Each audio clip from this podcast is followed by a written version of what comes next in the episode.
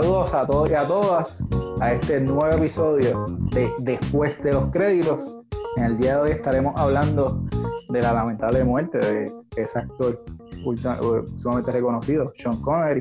Hablaremos de la situación que se encuentra Johnny Depp, que ha sido una semana bastante difícil para él. También hablaremos de Netflix, que nuevamente suben los precios. Hablaremos también de las noticias que que mucha gente está esperando, que es de la serie de Assassin's Creed. Eh, hablamos un poco de anime, también de Moon Knight, que es un, personaje que quizás mucha gente no conozca, pero es de Marvel, así que vamos a hablar un poco de ello.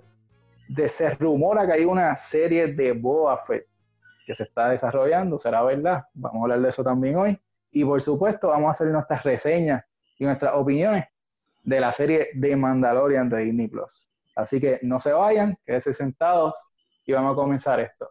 Suena esa música.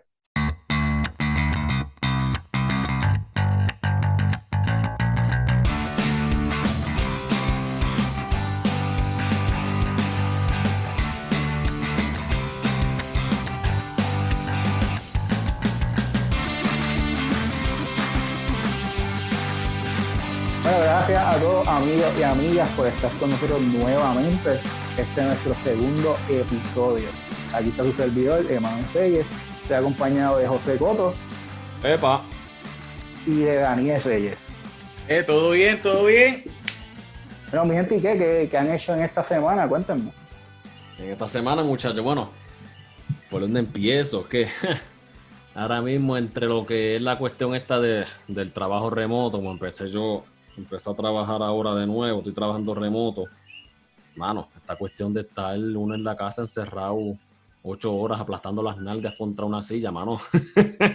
No, esto está, esto está ridículo. Ya, nada, pero con una silla dura, el escritorio medio malito, medio incómodo, mano, la espalda, la, espalda al final se me echaba. Sí, no, esto está, está ridículo. ¿Y tú, Daniel, qué te cuentas? Pues yo igual, el trabajo, a diferencia de ustedes, yo estoy yendo todos los días para Best Buy básicamente y yo ya yo estoy aborrecido mascarilla. ya yo, yo, llego y ya yo lo tiro para el lado. si tú me dejas a mí, voy sin la bendita mascarilla, pero en verdad hay que hacerlo, pues, hay que hacerlo y pues hay que trabajar. Pero esta semana así intensa porque esto de Black Friday y con este revoluces de, de ofertas todos los días, el launch hoy del, del Xbox, el launch el jueves del PlayStation, esto está como loco. Entonces, de verdad que llegar temprano, cuando tú vas a coger tu break, quítate la camisa, porque si no te paran antes de, irte del break, mira, con que, ayúdame con esto, y yo, nada, nada. Pero pues mucho trabajo, eh, y pues no he tenido mucho fuera de Mandalorian, no he visto mucho en estos días. No, sí, sea, y tengo que decir, ¿verdad? Que Daniel no estuvo en el episodio anterior, eh, ¿verdad? Debido a situaciones de trabajo, ya como escucharon, pues trabaja en Best Buy y sus horarios, pues, no son fijos. Pero nada, vamos a, vamos a conocer aquí sus opiniones en el día de hoy. Eh, sí, mano, ¿qué te puedo decir? Esta pandemia ya nos tiene locos. Este, ya yo realmente no sé ni qué día es. Me, me asombré hoy cuando vi la computadora y decía que, que, que, ya estamos en noviembre. Yo, caramba, o sea, parece que fue ayer, que fue cuando cerraron eh, eh, el país por la pandemia y ya estamos cerca de las navidades. Pero nada, ¿qué se va a hacer? Vamos a lo que vinimos vamos a hablar de los temas de la semana. Así que vamos a comenzar. Y primero que nada, vamos a comenzar ahora rapidito con el primer tema de la semana, que es pues eh, uno triste, y es eh, el fallecimiento del actor Sean Connery. Eh, falleció a los 90 años, fue de muerte natural, en las Bahamas.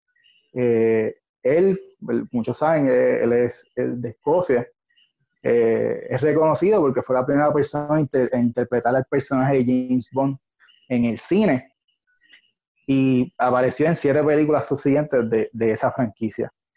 Eh, muchas de las películas reconocidas para él, entre ellas está Indiana Jones en The Last Crusade, que es el papá de, Indiana Jones, en The Rock, que mucha gente dice que es la mejor película de Michael Bay, eh, The Hunt for Red October, que eso es la serie de, de Jack Ryan, que ahora mismo pues, Amazon tiene una miniserie y hay muchos actores también han, han hecho ello. Y una de las películas favoritas de mucha gente, que es Highlander, o esa, esa, esa película eh, que es definitivamente un clásico.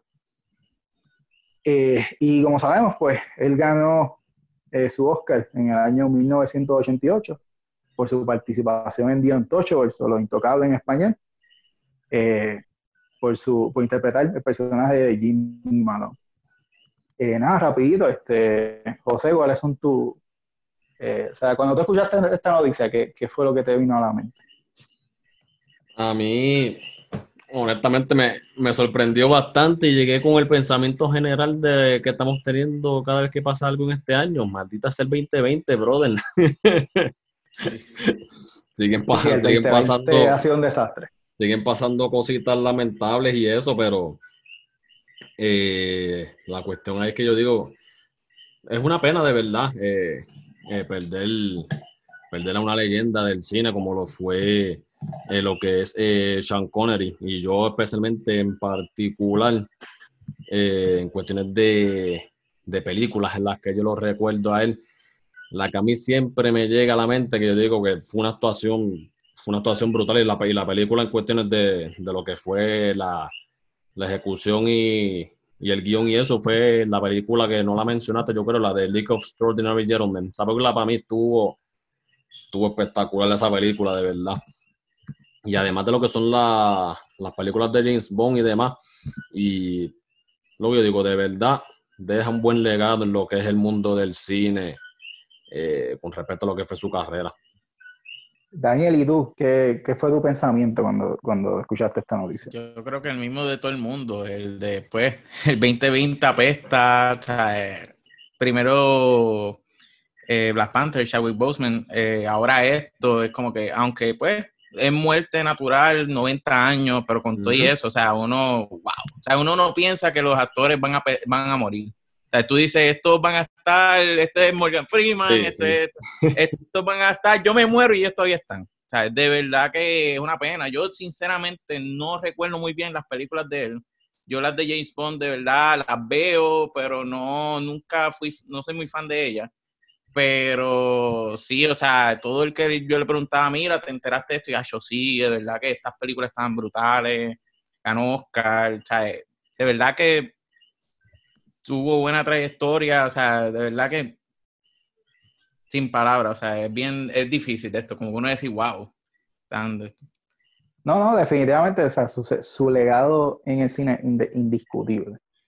Eh, y creo que la última película que hizo fue League of Extraordinary Gentlemen, que fue, si me equivoco, fue en el 2003 o 2004. O sea que llevaba mucho ya tiempo retirado del cine. Ah, sí, exacto, este, Yo recientemente tuve la oportunidad de ver la, la, la, serie de Indiana Jones y no he visto todas las películas de Sean Connery, pero ese papel de, de él haciendo el papá de Indiana, este, en mi opinión, hizo esa película completamente eh, gracias a, su participación y la interacción que tenía con, con, con Harrison Ford. Harrison Ford fue, no, exacto, esa química fue excelente y le dio calor a esa, a esa, a esa película y por eso es que esa película es una de las mejores en la historia.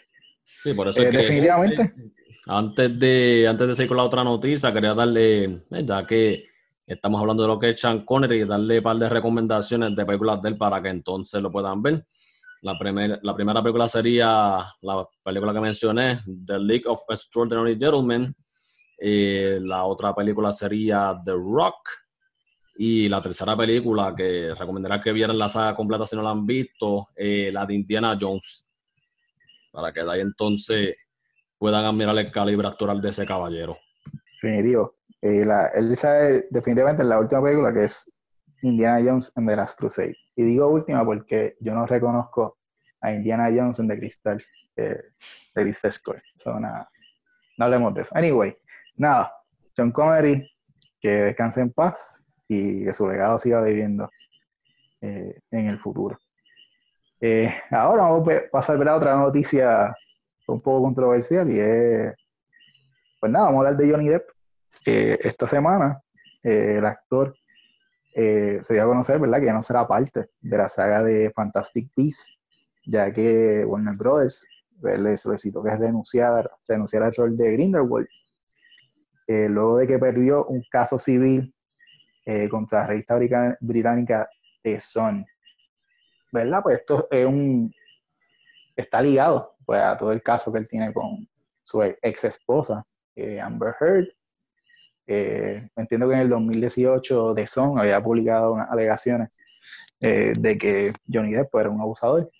Y nada, pues Johnny Depp lo, lo, demandó por difamación y ya dos años después, pues, se da el resultado de este caso y pues él pierde esta demanda eh, en la Corte Civil, en, lo, en cual el juez dice que probablemente, ¿verdad? Una decisión del juez, una decisión, no, no son mis palabras, sino ellos allá dicen que ellos tienen que que él dice que posiblemente él haya cometido esos actos. Eh, nada, eh, Daniel, ¿qué tú, qué tú piensas de, de, todo este debacle que está pasando con, con Johnny Depp? A mí, yo por lo menos lo que es la ley, lo que es, o sea, todo lo que tiene que ver cuando son casos así, que son bien, ¿sabes? mucho de la perspectiva de la persona que esté juzgando. Eh, en, este caso, ambos son actores, son de estos, son bien importantes, pero a mí me molesta un poco el hecho de que, pues, según no estoy tan empapado en el caso, pero por lo que había escuchado de esto, él tenía mucha evidencia fuerte a su favor. Y que, pues, que haya salido, que haya salido como no, ¿sabes? Como que perdió el caso pues es difícil. Entonces, pues no me sorprende lo de que pues lo, le pidan la renuncia porque pues no es buena publicidad, pero entonces a la misma vez, eh, yo por lo menos no he escuchado nada de, que de esto, de que le hayan pedido renunciar a, a la ex esposa al, rol de Mira, ¿es que se llama? En Sí. de Mira. O sea, es como que, y, y mira, yo estoy bien en cuestión de lo que son los derechos femeninos de las mujeres, fine, qué bueno, un, lead, un rol grande, pero si queremos igualdad, como que es difícil uno decir, este no me trae más publicidad, como, y es Warner Brothers, las dos, sigue siendo la misma, que no es ni diferente franquicia. Y él ya había perdido también el rol de, de Jack Sparrow. Jack Sparrow, ajá. Que, eso es lo que yo digo. Yo leí la noticia y yo pensé, yo lo primero que busqué fue eso y dije, espérate, pero le pidieron la renuncia a la, esposa. Y como que eso es lo que me dejó con este sabor como que medio amargo, porque yo, ¿sabes? Como que, no sé. Y hay mucha gente, tú entras a las redes y la gente quiere abogar por él, quieren justicia por Johnny Depp, Es difícil, incluso estaba leyendo un poco el caso, la, la que era ex esposa de él, le, le estaba, él está diciendo que en los 14 años que estuvo con él no veía a Johnny Depp con esta persona que describe la, la ex esposa, de la actual. Que, y además, lo otro que uno se pone a pensar, yo tengo entendido que él tiene un hijo también menor, o más o menos menor, no sé exactamente la edad, que cómo afecta estas decisiones, lo que dicen los medios, ¿sabes? Como ellos son figuras públicas, cómo todo eso afecta en la escuela, el bullying, el, ¿sabes? Eso lleva muchas cosas. Es como que es un, es un, caso complicado, de verdad, que cuando me puse a leer las alegaciones y todo eso, como que está complicado, no. No, sé. definitivamente, o sea, interrumpo aquí un momento porque quiero, quiero dar claro que nosotros no somos abogados, no somos estudiantes de leyes, eh, no venimos a decidir las validez del caso o de las pruebas porque realmente desconocemos. Eh, solamente la estamos dando nuestra opinión eh, en base a lo que lleva un poco el cine y las repercusiones que puede tener esto en el futuro para su, su, su familia y su eh, carrera eh, actora. Eh, José, ¿y tú qué, qué tú piensas de, de, esta situación? Yo definitivamente aquí pienso que pues, lo que yo digo, no, lo que yo he pensado con este caso, no, no hay igualdad aquí, porque es que es, es, es, complicado, de verdad, porque tú eh, ves cómo, cómo llega, cómo pasa esta situación en la que vienen a él, le caen todos los chinches, pierde, lo, eh, pierde los casos en tribunales, le quitan los papeles de película y demás, y, y qué pasa con ella, porque la cuestión ahí es que yo digo, vamos, es como, es, como tú dices, yo yo ahora mismo, yo no soy ningún estudiante de leyes, no conozco leyes, yo simplemente aquí estoy con dos amigos creando un podcast de cine, porque somos fanáticos del cine y lo amamos, etcétera. Pues nosotros, como amantes del cine que somos, podemos ver el calibre actoral que tiene Johnny Depp, en este caso en comparación con ella, porque tú dices, ¿por qué? ¿Por qué tú te deshaces de alguien, ajá, como Johnny Depp, yo sé que está la cuestión de la de lo que es eh, lo legal y demás, pero, mano, ¿por qué tú no eres equitativo en ese sentido? Porque, ok, porque un tribunal lo dice, porque, ajá, no, tú no tienes, no hay evidencia concreta de que el tipo haya, haya hecho lo que ella lo acusa él de haber hecho. Sin embargo, bueno, sin embargo, no.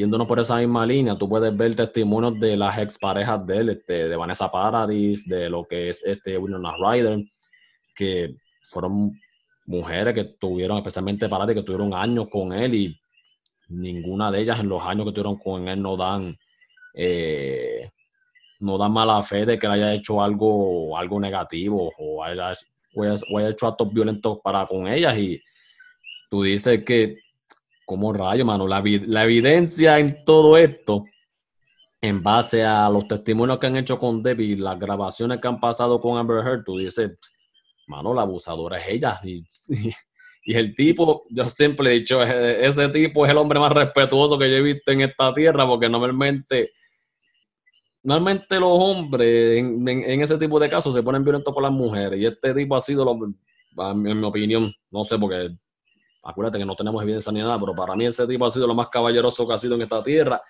Y él, pues, me imagino que con dolor en el corazón aceptó lo que fue la petición de Warner Brothers para la renuncia del papel, pero obviamente lo vio por el lado bueno, porque lo que es el contrato de él este, es un contrato este, pay or play, que no importa que haya terminado la película o no, le tienen que pagar los chavos. Y lo que hizo fue filmar, él, él filmó una escena solamente antes de que, lo, antes de que le solicitaran la, eh, la renuncia de, del papel, que aún así eh, no va a salir la película, eh, pero sale con los chavitos, así que ahí en esa parte salió bien. Y hay que ver ahora qué pasa, porque ahora mismo este, tengo entendido que tienen a Max Mikkelsen en negociaciones para entonces reemplazarlo a él de Grindelwald. Y va a ser interesante porque en cuestiones de calibre actoral, vamos, todos sabemos que Matt Mikkelsen es un duro. Lo ves en, lo, lo, ves en Casino Royale, lo ves en eh, la actuación, hasta, la actuación que hizo él en, se me fue el nombre de este juego, este, ah, The Stranding. Ese, ese, ese jueguito, en cuestión de lo que fue la historia, se apoyó bastante en lo que fue la, la actuación del Doctor Strange. Yo tengo, tengo entendido que él sale, si no me equivoco. Rogue One de Star Wars también. ¿No? Y en la serie de, de Hannibal. Exacto, también. También, sí, esa la tengo yo personalmente en mi watchlist. Eh, pero eh, para no salirnos tanto de la línea, eh, no sé, yo por lo menos pienso que, por lo menos, y yo creo que lo que va a pasar, porque es lo que se está llevando público ahora mismo, que la, la, la gente, por lo menos, pienso que la mayoría de la gente se va a ir en el movimiento este de boicot y no van a apoyar nada a la película. No sé. Hay que ver, hay que ver cómo es la cosa, porque si tú, no sé, empiezo yo, opinión personal, como persona, si tú crees en la igualdad entre, entre actores dentro de lo que es la industria de películas, hombre y mujer, tú no puedes apoyar las acciones que está haciendo Warner Brothers, punto. No sé, eso es, opinión mía personal, no refleja lo que es lo, los pensamientos de nosotros en general como programa y eso, pero... No, pero yo, yo estoy de acuerdo contigo y sinceramente yo Fantastic Beasts la vi porque estaba Johnny Depp. Yo no sabía más nada de la película y a mí me dijeron, va a estar Johnny Depp. Y yo, ok, vamos a verla. Es de la saga de Harry Potter. No, de hecho, ese, ese, fue el gancho. Ese fue, o sea, y es como que, pues, como quiera la veremos, pero, ¿sabes? Como que está complicado. Está, eh, hay que ver qué pasa. Mucha gente está molesta. Mucha gente. No, no es definitivo. O sea, cada cual va a escoger un, lado en esto. Y más que algo, ¿verdad? Divisivo. Porque primero, pues. Bueno, yo no hablo del tema como tal, porque realmente, ¿verdad? No. Yo, pues, he escuchado aquí y allá, pero no tengo. Yo siempre. Yo lo que digo es que. Yo siempre me pongo en el lado del estudio. Y yo recuerdo que cuando salieron las acusaciones de Amber Heard, eh, mucha gente estaba pidiendo por la cabeza de, Johnny Depp. Y Warner Brothers dijo, mira, no, no hicimos una investigación y la investigación nos dijo que, o sea, que él no hizo nada de esto. Y en esa parte, o sea, yo reconozco al estudio porque dijo, mira, eh, nosotros hicimos nuestras propias investigaciones, tenemos esta información y vamos a apoyar cosas.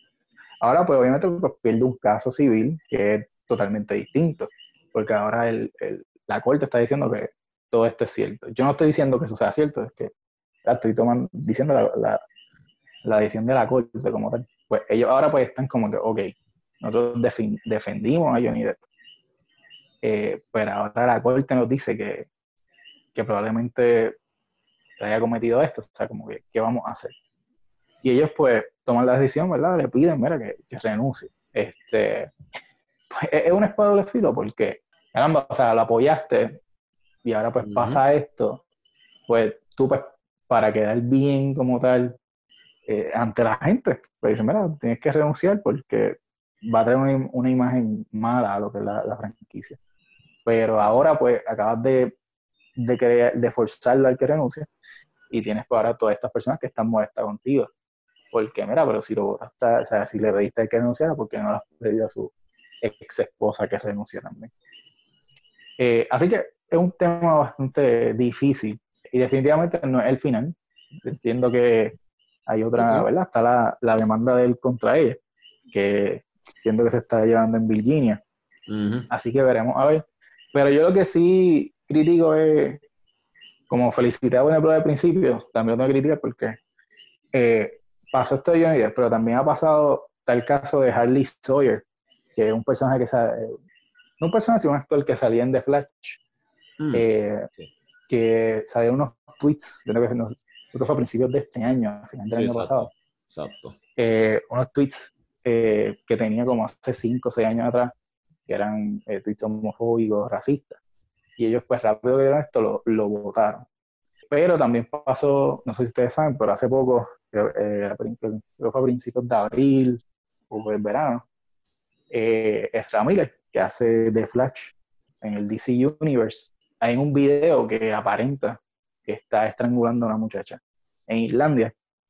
Y ellos pues, se quedaron callados y hasta no han dicho nada respecto de eso. Así que creo un poco hipócrita que en estos casos, en un caso como que ha sido tan rápido, en otro caso no has dicho nada y en este caso pues apoyaste, pero después que apoyaste pues sabes que la, la corte dijo esto y vete para allá.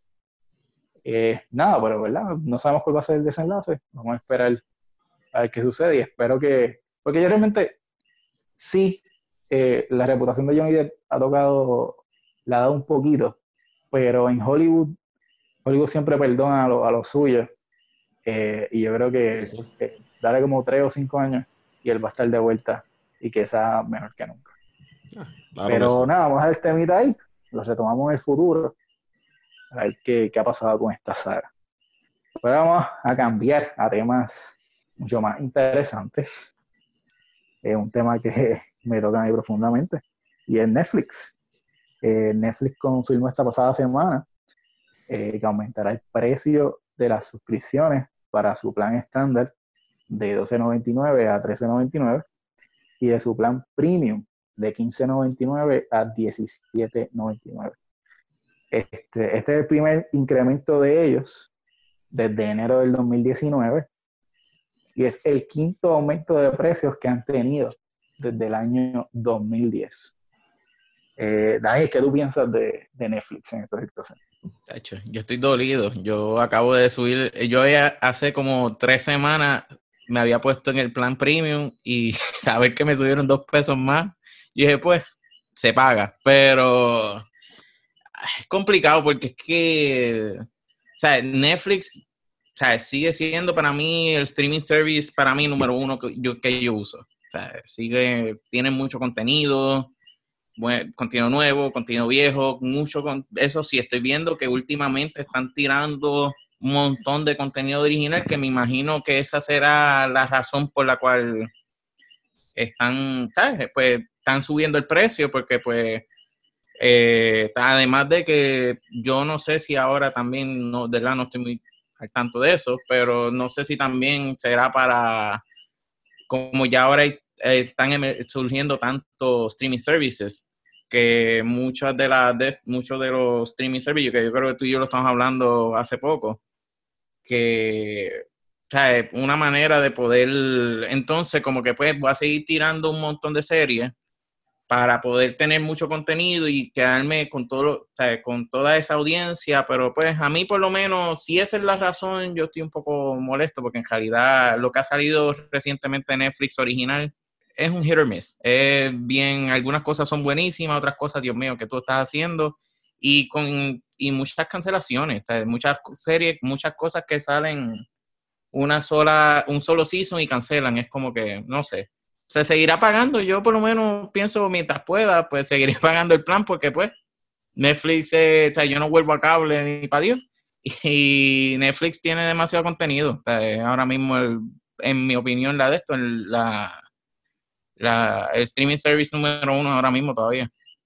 No, definitivamente, y la razón que ellos dieron, ¿verdad? Dieron que fue que rega esto, a mantener la producción de contenido que ellos sacan anualmente.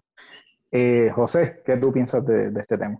Que esto apesta, no sirve, me aumentan uno o dos pesos de, membresía por el contenido que es en, en su 80% basura, de verdad, porque esa gente, obviamente sí, eh, yo, como dice Daniel, ellos están tirando, lo que están haciendo estos altos costos es por el contenido masivo que están, que están produciendo y me molesta que, hagan lo que es esta, esta producción masiva de, de contenido para en verdad no sé, complacer la masa de, de, todo tipo que pueda entrar a, a, lo que es la plataforma para que entonces se suscriban, porque al fin y al cabo lo que ah, es que han habido un montón de series, mano, series buenas que, que empiezan, este, tú ves que pareciera que empiezan pues, con el pie derecho y las cancelan, este, una Sense y toda la serie está de Sabrina que yo personal no la vi, pero conocía un montón, conozco un montón de amigas que la veían y estaban locas con la serie y después de repente, boom, la, ya la cancelan, cuarta temporada ahora a finales de año, si no me equivoco. Incluso Ozark. Ozark para mí era una serie que yo dije, yo la vi porque pues me la recomendó Netflix. Como viste Breaking Bad, mira esta. Y a mí me encantó. Y yo decía, cuando yo me enteré, tú fuiste que me mandaste esta noticia, y yo, ven acá, pero ¿y qué pasó aquí? O sea, esta serie y el último season, tremendo season, que yo dije, pero esta gente, ¿qué piensa? Y no, no, están al garete. Y es lo que yo digo, series excelentes que vienen y cancelan y sale, un, y sale una, eh, una 13 Reasons Why de la vida que, mano, el primer season está bien, fine, porque adaptaron el libro, hicieron buena adaptación, pero después del segundo season para adelante, ¿qué madre es esto? no, siguieron, ellos siguieron, siguieron sacándole jugo a, algo que era una miniserie, básicamente. De verdad que yo, eh, no, no, no, horrible. Y sin embargo, eh, yo, ahí yo, pues, yo, lo que te digo, yo lo sigo pagando, pero si en algún momento llegarán a subirlo demasiado, yo me voy con el siguiente que, tiene la competencia ahí con Netflix, HBO Max, y nada, como quiera, lo tengo gratis, así que con una suscripción de HBO, no, no, no, no lo lloro tanto, de verdad. No, definitivo, o sea, eh, yo tengo la suscripción estándar, y básicamente lo que me hace es un dólar. Y sí, o sea, ellos dicen que es para mantener su, su producción de series pero, y, y películas.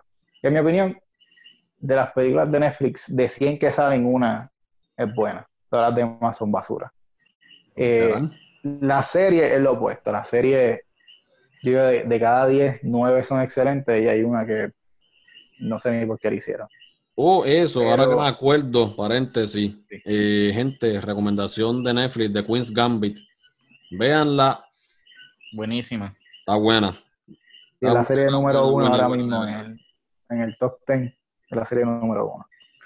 Eh, nada, básicamente, yo lo que, a mí lo que me molesta es, porque ellos siempre, ellos caigan tanto en producción, en producción, en producción, y como dice José, sacan una serie, le dan ocho episodios y a las dos semanas ya está cancelado. O básicamente siguen produciendo series que le dan tres temporadas y las cancelan. Entonces, o sea, se dice que, que esto lo necesitan para mantener pues ese, eso que, ellos tienen todos los meses, que todos los meses sacan series nuevas, sacan películas nuevas y, y está el season completo.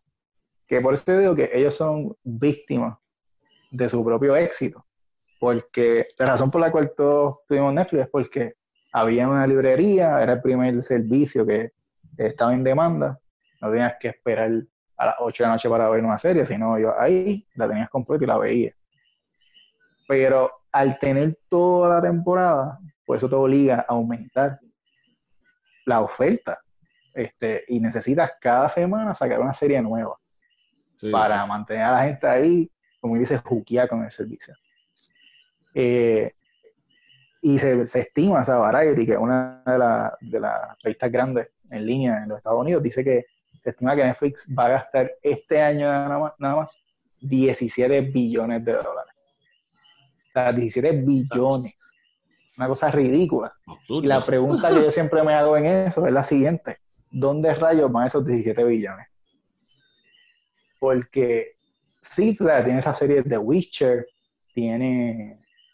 Stranger Things. Stranger Things, Ozark, Queen's Gambit, que es excelente. Pero por cada una de esas series hay dos o tres que le un season o que nunca viste. Mira, todos mis amigos saben esta serie, que yo la amé y me la viví. Cuando Netflix la canceló en el 2019, yo por poco eh, terminaba mi suscripción, pero no terminé. Y la serie se llama American Bandai. Una serie que yo no podía vivir sin esa serie. esta serie es de lo más brutal que he visto en mi vida, una serie más inteligentes que se han hecho y la cancelaron porque la gente no la veía. Entonces, ¿por qué la gente no la ve? Porque como sacas tanto contenido, pues la gente dice, mira, realmente pues, de 10 series que tú sabes, yo voy a ver una o dos. Se pierden el meollo, sí. No, y... Sí, no, mira, yo lo que digo es que o tienes que buscar una forma de presentar esas series más o reducir, es decir, mira, en vez de hacer 10 series al mes, vamos a hacer 4 series al mes. Otra cosa que yo pienso que también les beneficiaría a ellos, y en especial porque tienen tanto contenido, es lo que tú y yo estamos hablando, que tú mismo me lo comentaste cuando estábamos hablando. Eh, por ejemplo, encontraste Disney Plus ahora mismo con Mandalorian, que vamos a hablar ya mismo de eso, pero un episodio por temporada, eh, por cada semana, te da chance, de lo que es una serie que te tira 10 episodios, tú hablas un par de días de ella y después se acabó, tiraste 20.000 otras series y se quedó en el olvido esa serie hasta que anuncien otra season o que la cancelen.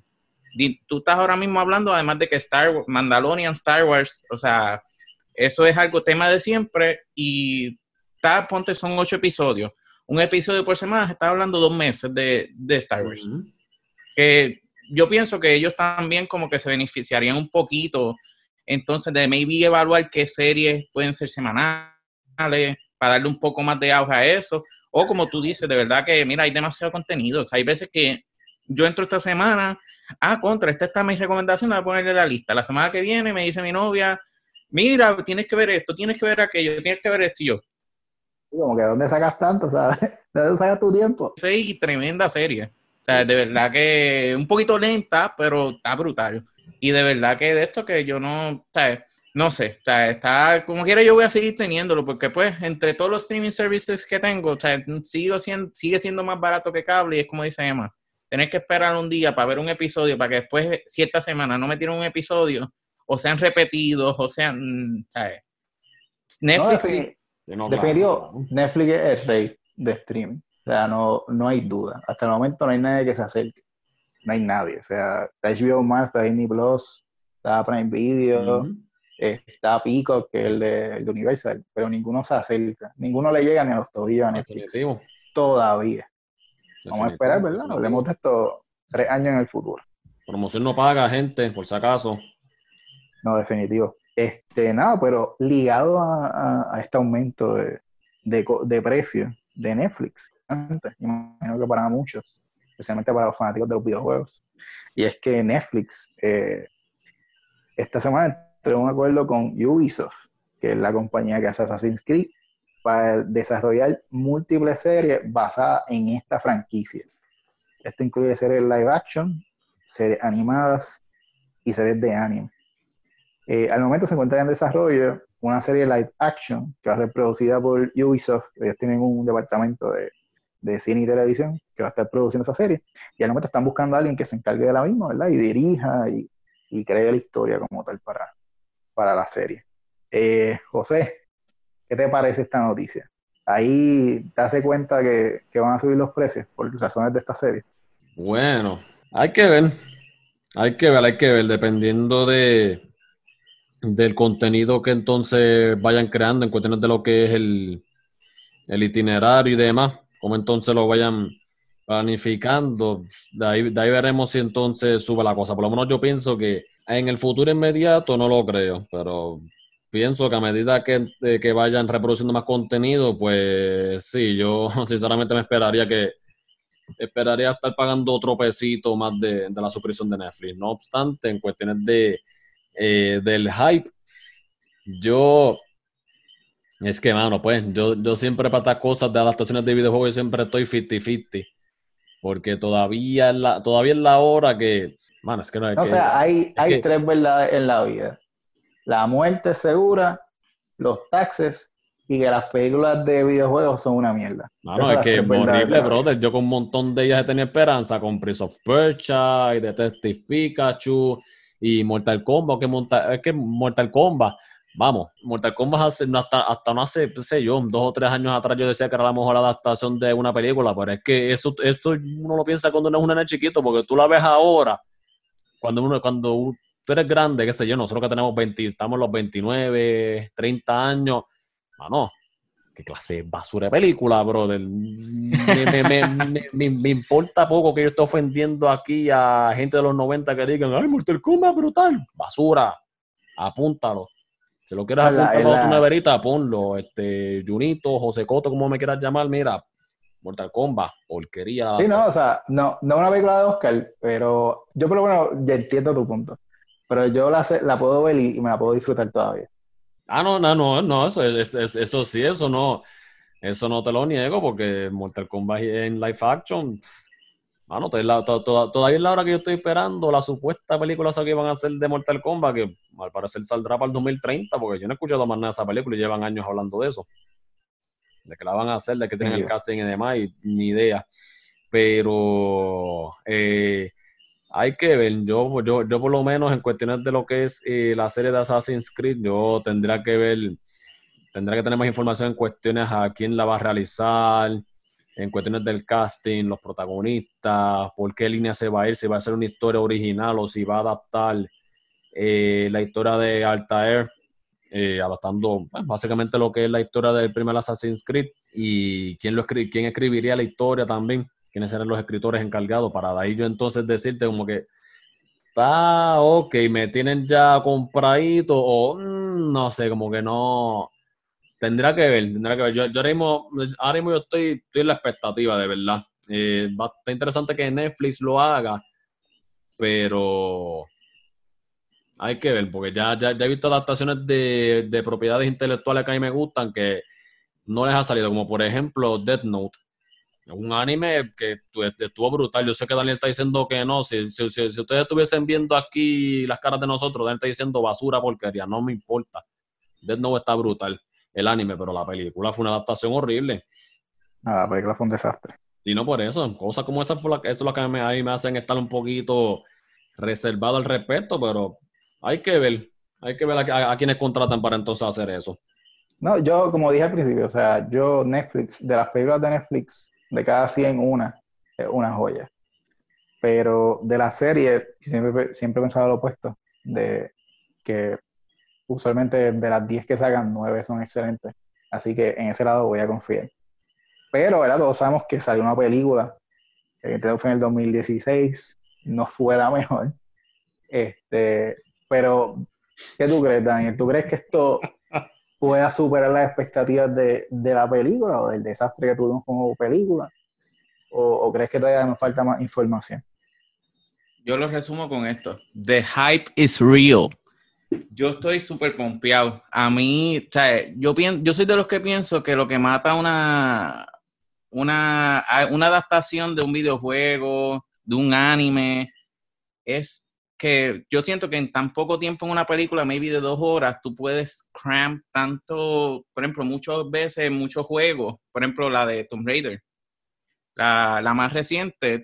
La película, pues, se disfruta y todo eso, pero no, a mí no me encantó la película. No estuvo mal, pero sí es verdad, exacto. Eh, pudo haber estado mejor. Pero cuando tú, por lo menos, a mí me encantan los videojuegos y lo que es la franquicia, toda la historia y especialmente estos últimos juegos de Tomb Raider, tú tienes tanto material y tanta cosa que desarrollar y a mí por lo menos yo lo veo contrario a Junito. Yo a mí, yo tengo esperanzas porque es que, por ejemplo, el más, la más reciente que puedo pensar es Witcher.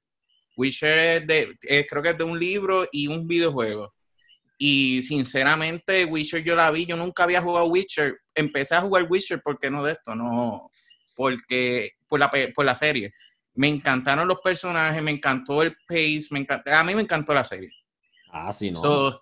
Si, si nos vamos bajo ese de esto, con ese formato, yo como que le tengo esperanza. Además de que Assassin's Creed es, un, es una franquicia que está bien atado a la historia, tiene material de más para hacer, porque como tú dijiste, está el Tair, que es como es el inicio de todo, de momento está la trilogía de, que es la, en mi opinión, la mejor trilogía de Assassin's Creed, la de...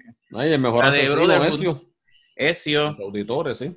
Eh, y es una historia que te envuelve todo, te envuelve corrupción, te envuelve religión, te envuelve conspiraciones, te envuelve, o tiene tanto tema para traer a la gente, además de que hay muchos fanáticos. Hoy mismo está saliendo el juego, no sé, número cuál, yo creo que van más de 10 juegos en, en Assassin's Creed, sale de la historia de los vikingos. Sí, que tiene, bajar así, no, de verdad que, o sea, yo pienso, yo por lo menos tengo esperanza con la serie y es como dice Emma, en las series, pues en la serie Netflix, esa es la, es la parte fuerte de ellos. Que, y si Witcher es ejemplo de lo que ellos están haciendo, de lo que ellos pueden hacer y lo que yo espero, obviamente, como tú dices, va a depender el cast, quién lo haya dirigido y todo eso, pero yo, yo tengo esperanza. O sea, yo necesito una buena. Eh, yo vi esta noticia y de las pocas noticias que en el 2020 tú dices, gracias Dios.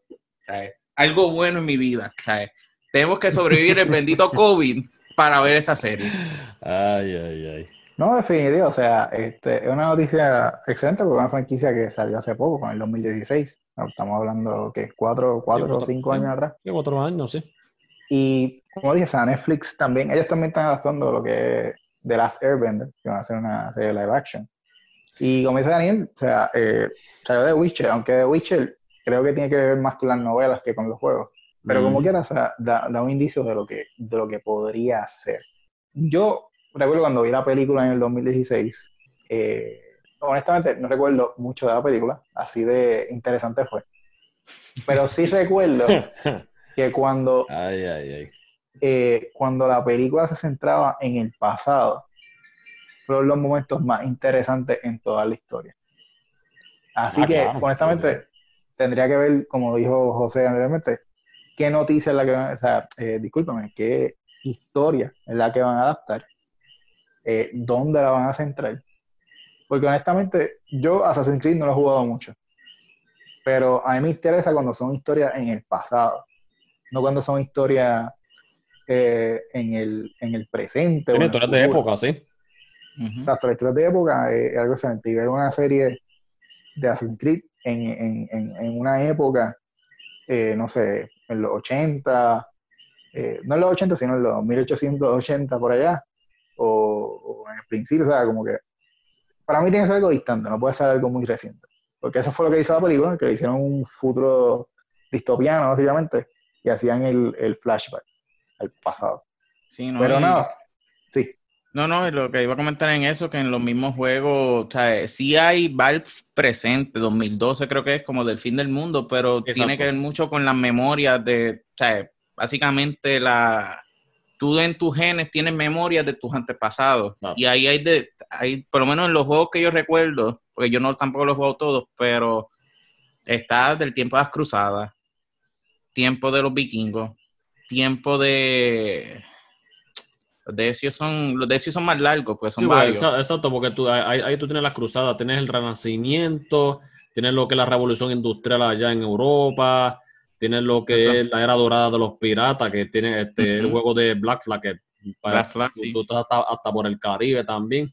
Exacto. Eh, ahora mismo, ah, lo que es la, revolución norteamericla Sí, que hay, hay eh, tiempos de más. Tienen un montón de material de Egipto también. Tienen, tienen, hecho, tienen tela de donde cortar, por eso que va, por eso que va a estar bien interesante eh, qué ruta toman ahora mismo en cuestiones de lo que es eh, la adaptación de la historia en ese caso. Lo que yo digo, adaptación de la historia, los escritores que vaya a elegir, director y el casting de los actores. Eso para mí van a ser los ingredientes clave para entonces decir si esto va a estar si esto va a estar duro. Sí, no, definitivo. Tenemos que esperar más información de ello. Pero tenemos la esperanza, ¿verdad?, de que sea algo eh, digno de, de, esperar. Pero nada, eh, volviendo, la próxima noticia pues tiene que ver nuevamente con Netflix. Y pues la razón por la cual están siendo los pesos, pienso yo. Eh, Netflix va a expandir su catálogo de anime. Ellos hacen un anime festival todos los años. Y en el festival del 2020 se dio a conocer que Netflix se va a asociar a, entiendo que son cuatro estudios japoneses, que es Science Saru, Estudio Mapa, Estudio Mir y Estudio NAS. Esto, ¿verdad? Con el propósito de competir directamente con Sony, que al momento es dueño de, de Funimation, que pues, yo creo que aquí todo el mundo que escucha este podcast va a saber que es Funimation, súper reconocido por, por Dragon Ball. Eh, Duro. Y ellos se encuentran eh, ahora mismo en discusiones para adquirir lo que es Crunchyroll. Así que Sony se está solidificando en esa área de, de anime. Eh, los estudios que mencioné, eh, Estudios Mapa, uno bien reconocido porque ellos son los que eh, están desarrollando actualmente la temporada final de Attack on Titan. Así que no son estudios callados, que tienen series reconocidas.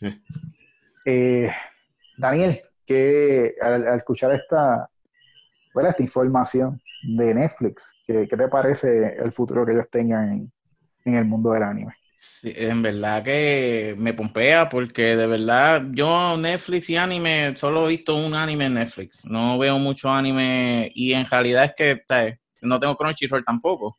Que de verdad me, me encantaría ver esa dirección, me encantaría ver, o sea, ahora mismo hasta con Titan estoy pompeado cuando salga la cuarta season, porque eso, o sea, la vi en la, esa fue mi, mi anime de la pandemia, la vi en un par de días y dije, olvídate que estoy pompeado. Y sinceramente yo no pensaba en Netflix y anime, yo por lo general iba a ver anime, me iba a Hulu.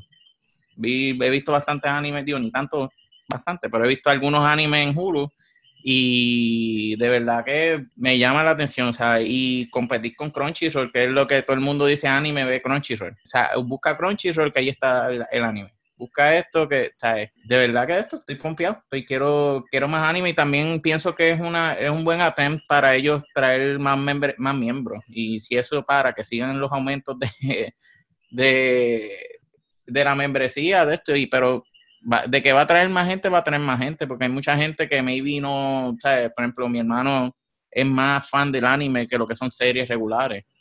Si acaso ha visto, yo él tiene mi cuenta y él sí ha visto, yo creo yo Casa de Papel y Piggy Blinders, creo que es la otra. Fuera de eso, él no ha visto, no ve mucho, no ve mucha serie y todo eso, que pues me gusta que estén como que targeting más audiences para, para traerlo al, a la, al streaming service. Sí, no, yo sigo tu punto. Yo creo que de anime en Netflix lo he visto, maybe a lo mejor son dos series. Una fue Castlevania, que definitivamente no sé de la otra, así que me, me perdono, pero. Sí, no, Castlevania. Sí, eh, verdad que sí. Una serie excelente. Y la otra que vi fue, eh, yo soy bien fanático de lo que se conoce en Latinoamérica como los Caballeros del Zodiaco y Netflix hizo pues una adaptación que, en mi opinión, es una basura. Así que es un hit or miss por el momento. Not surprising. Sí, no, pues, este, pero sí tengo una en la mira que, que la vi, mucha gente me ha dicho que, que, es excelente.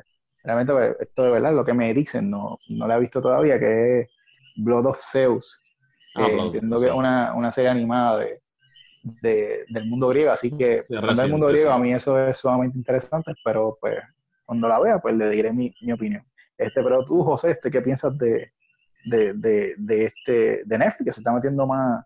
Sí, no, yo por lo menos aquí en esto yo pienso que es un buen pie derecho que están metiendo en lo que es esta iniciativa que están haciendo y más con los estudios que, que están haciendo negocios con para entonces producir lo que son estas series nuevas de anime, porque ya ya lo que es Netflix, por lo menos con lo que yo he visto eh, con Castlevania, con lo que es Devil Cryman, Devilman, no, se me fue el nombre, Devilman Cry Baby, yo creo que es el nombre, exacto, Devilman Cry Baby, que tengo entendido que fue, estamos 2020, para el 2019 esa era de las series mejores de anime del año y es original de Netflix.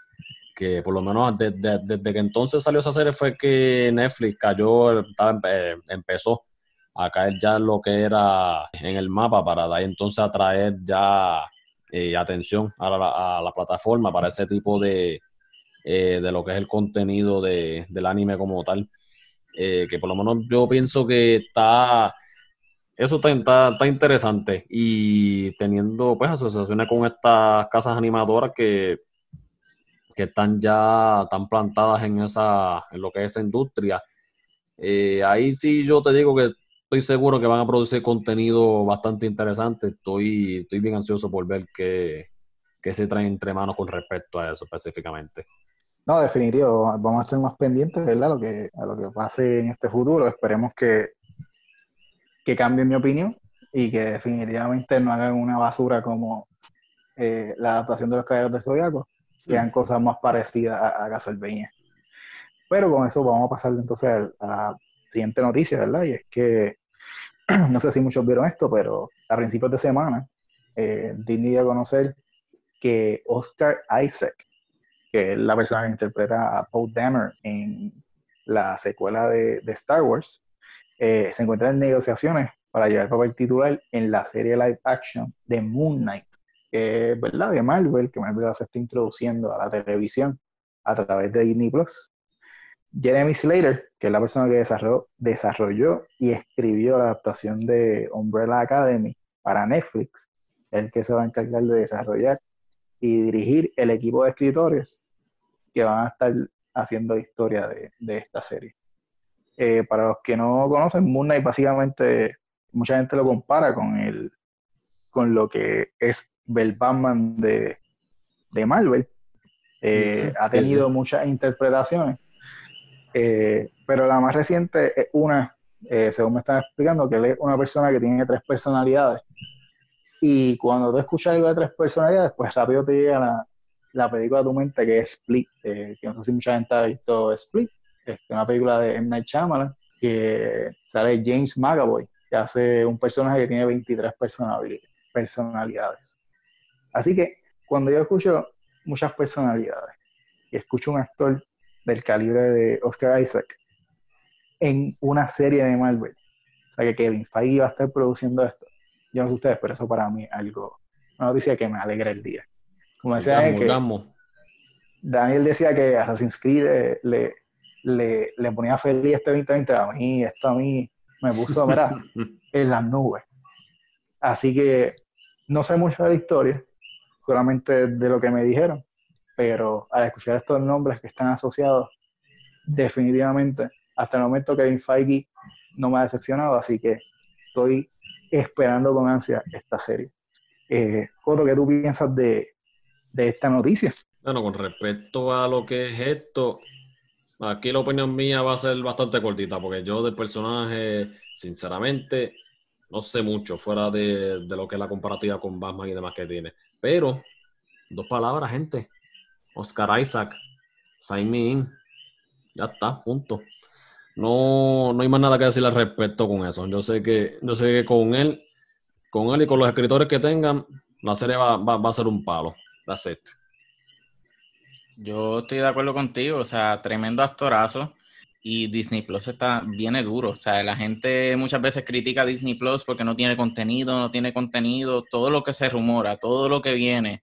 Porque Mandalorian, eh, hablaremos de eso ya mismo, pero eh, muchas personas dicen que no tienen mucha cosa, mucha cosa, o sea, entre todo lo que es de Avengers, eh, todo lo que tienen que ver con Marvel, está esta misma, Moon Knight, está todas las que tienen planificadas, está la de Loki, que sin haber salido un season, ya están hablando de un segundo season, WandaVision, que tiraron el trailer hace par de meses, creo que fue hace par de meses, no me acuerdo bien cuándo fue.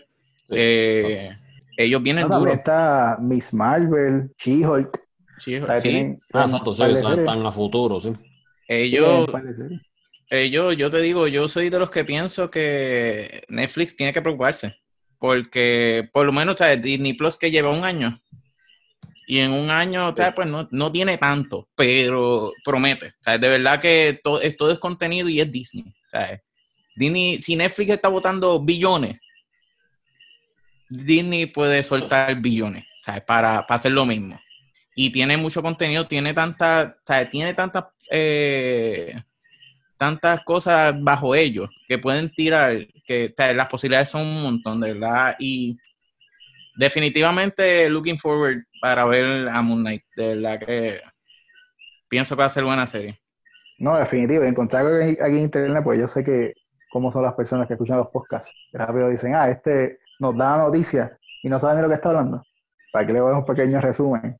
Este, el personaje de Moon Knight se llama Mark Spector, que era un agente que estaba en la CIA y era un boxeador y mercenario que se encontraba pues cerca de la muerte. Y el dios egipcio Khonshu básicamente le ofreció una segunda oportunidad en la vida de convertirse en su avatar en, en, el mundo presente. Y a través de estos poderes que las quiere, pues él desarrolla dos personalidades, adicionales a Mark Spector, que es Steven Grant, que es básicamente un millonario, que esto lo que hace es que se distancia por ¿verdad? su pasado mercenario, y hace otro un taxista que se llama Jake Lockley. Eh, este personaje lo hace para eh, asimilarse a lo que está pasando en la calle y al mundo criminal. Así que por eso es que mucha gente pues saca un poco lo que es la comparación con Batman. Pero al ver esto y al leerlo, definitivamente me interesa mucho más. Así que nada, como dije, que Kevin Feige nunca ha decepcionado, por lo menos a mí. Así que le voy a dar el beneficio de la duda y espero que sea una serie excelente. Pero nada, vamos a pasar a otros, temas, a otros temas. Y este tema lo voy a decir desde ahora mismo. Bueno, quiero que, que, lo escuchen y digan como que, ah, no, que después de los créditos dijo que, que esto va a pasar. Esto es un rumor. O sea, esto es un rumor. Lo voy a repetir nuevamente. Es un rumor. Pero la revista Deadline está dando básicamente unos puntos de la serie de Mandalorian, su temporada, su tercera temporada. Y está hablando que hay unos rumores de que ya esta semana puede que se vaya a filmar una serie antes de la tercera temporada de Mandalorian. Y esa serie, ellos dicen que hay una posibilidad que pueda hacer una miniserie de Boba Fett. Un poco de spoilers, este, yo creo que ya todos los que, bueno, si están aquí, yo imagino que ya por lo menos el primer episodio de Disney Plus. Exacto, esperamos. Al final de, ese primer episodio, pues sale una persona a la distancia, de momento vira su cara, y es la cara de Boba. Y esto, pues, obviamente todos los fanáticos estaban gritando de júbilo cuando vieron esto. Eh, yo creo que esos fanáticos, pues, al escuchar este rumor, creo que van a estar un poco más emocionados. Eh, porque dicen, caramba, una miniserie de Boba, eso tiene que ser algo sumamente interesante. Eh, mi opinión acerca de esto, mira, Disney Plus eh, lleva un año, como dijo Daniel al principio, y en un año la única serie que, ha sacado que le ha interesado al mundo ha sido The Mandalorian. Así que ellos tienen que empezar a, a, gastar más dinero, tienen que empezar a sacar más series. Ahora viene WandaVision, eh, se aproxima Falcon and the Winter Soldier. Y nada, o sea, tienen que dar más contenido. Y si dan más contenido de Star Wars, la gente va a estar feliz. Y si va a ser del mismo calibre del primer season de Mandalorian, excelente. Porque entiendo que en, el pasado ellos tenían un, eh, un, script para hacer una película de Boba Fett que le iba a dirigir Josh, Josh Trank, que fue la persona que, caramba, él dirigió una película, ahora mismo se me, se me escapa el nombre. Eh, bueno, él dirigió Fantastic Four, pero Fantastic Four. Exacto, por eso que yo iba a decir. pero él sacó una película. Eso fue un flop. Sí, no, pero él sacó una película. No sé si ustedes recuerdan.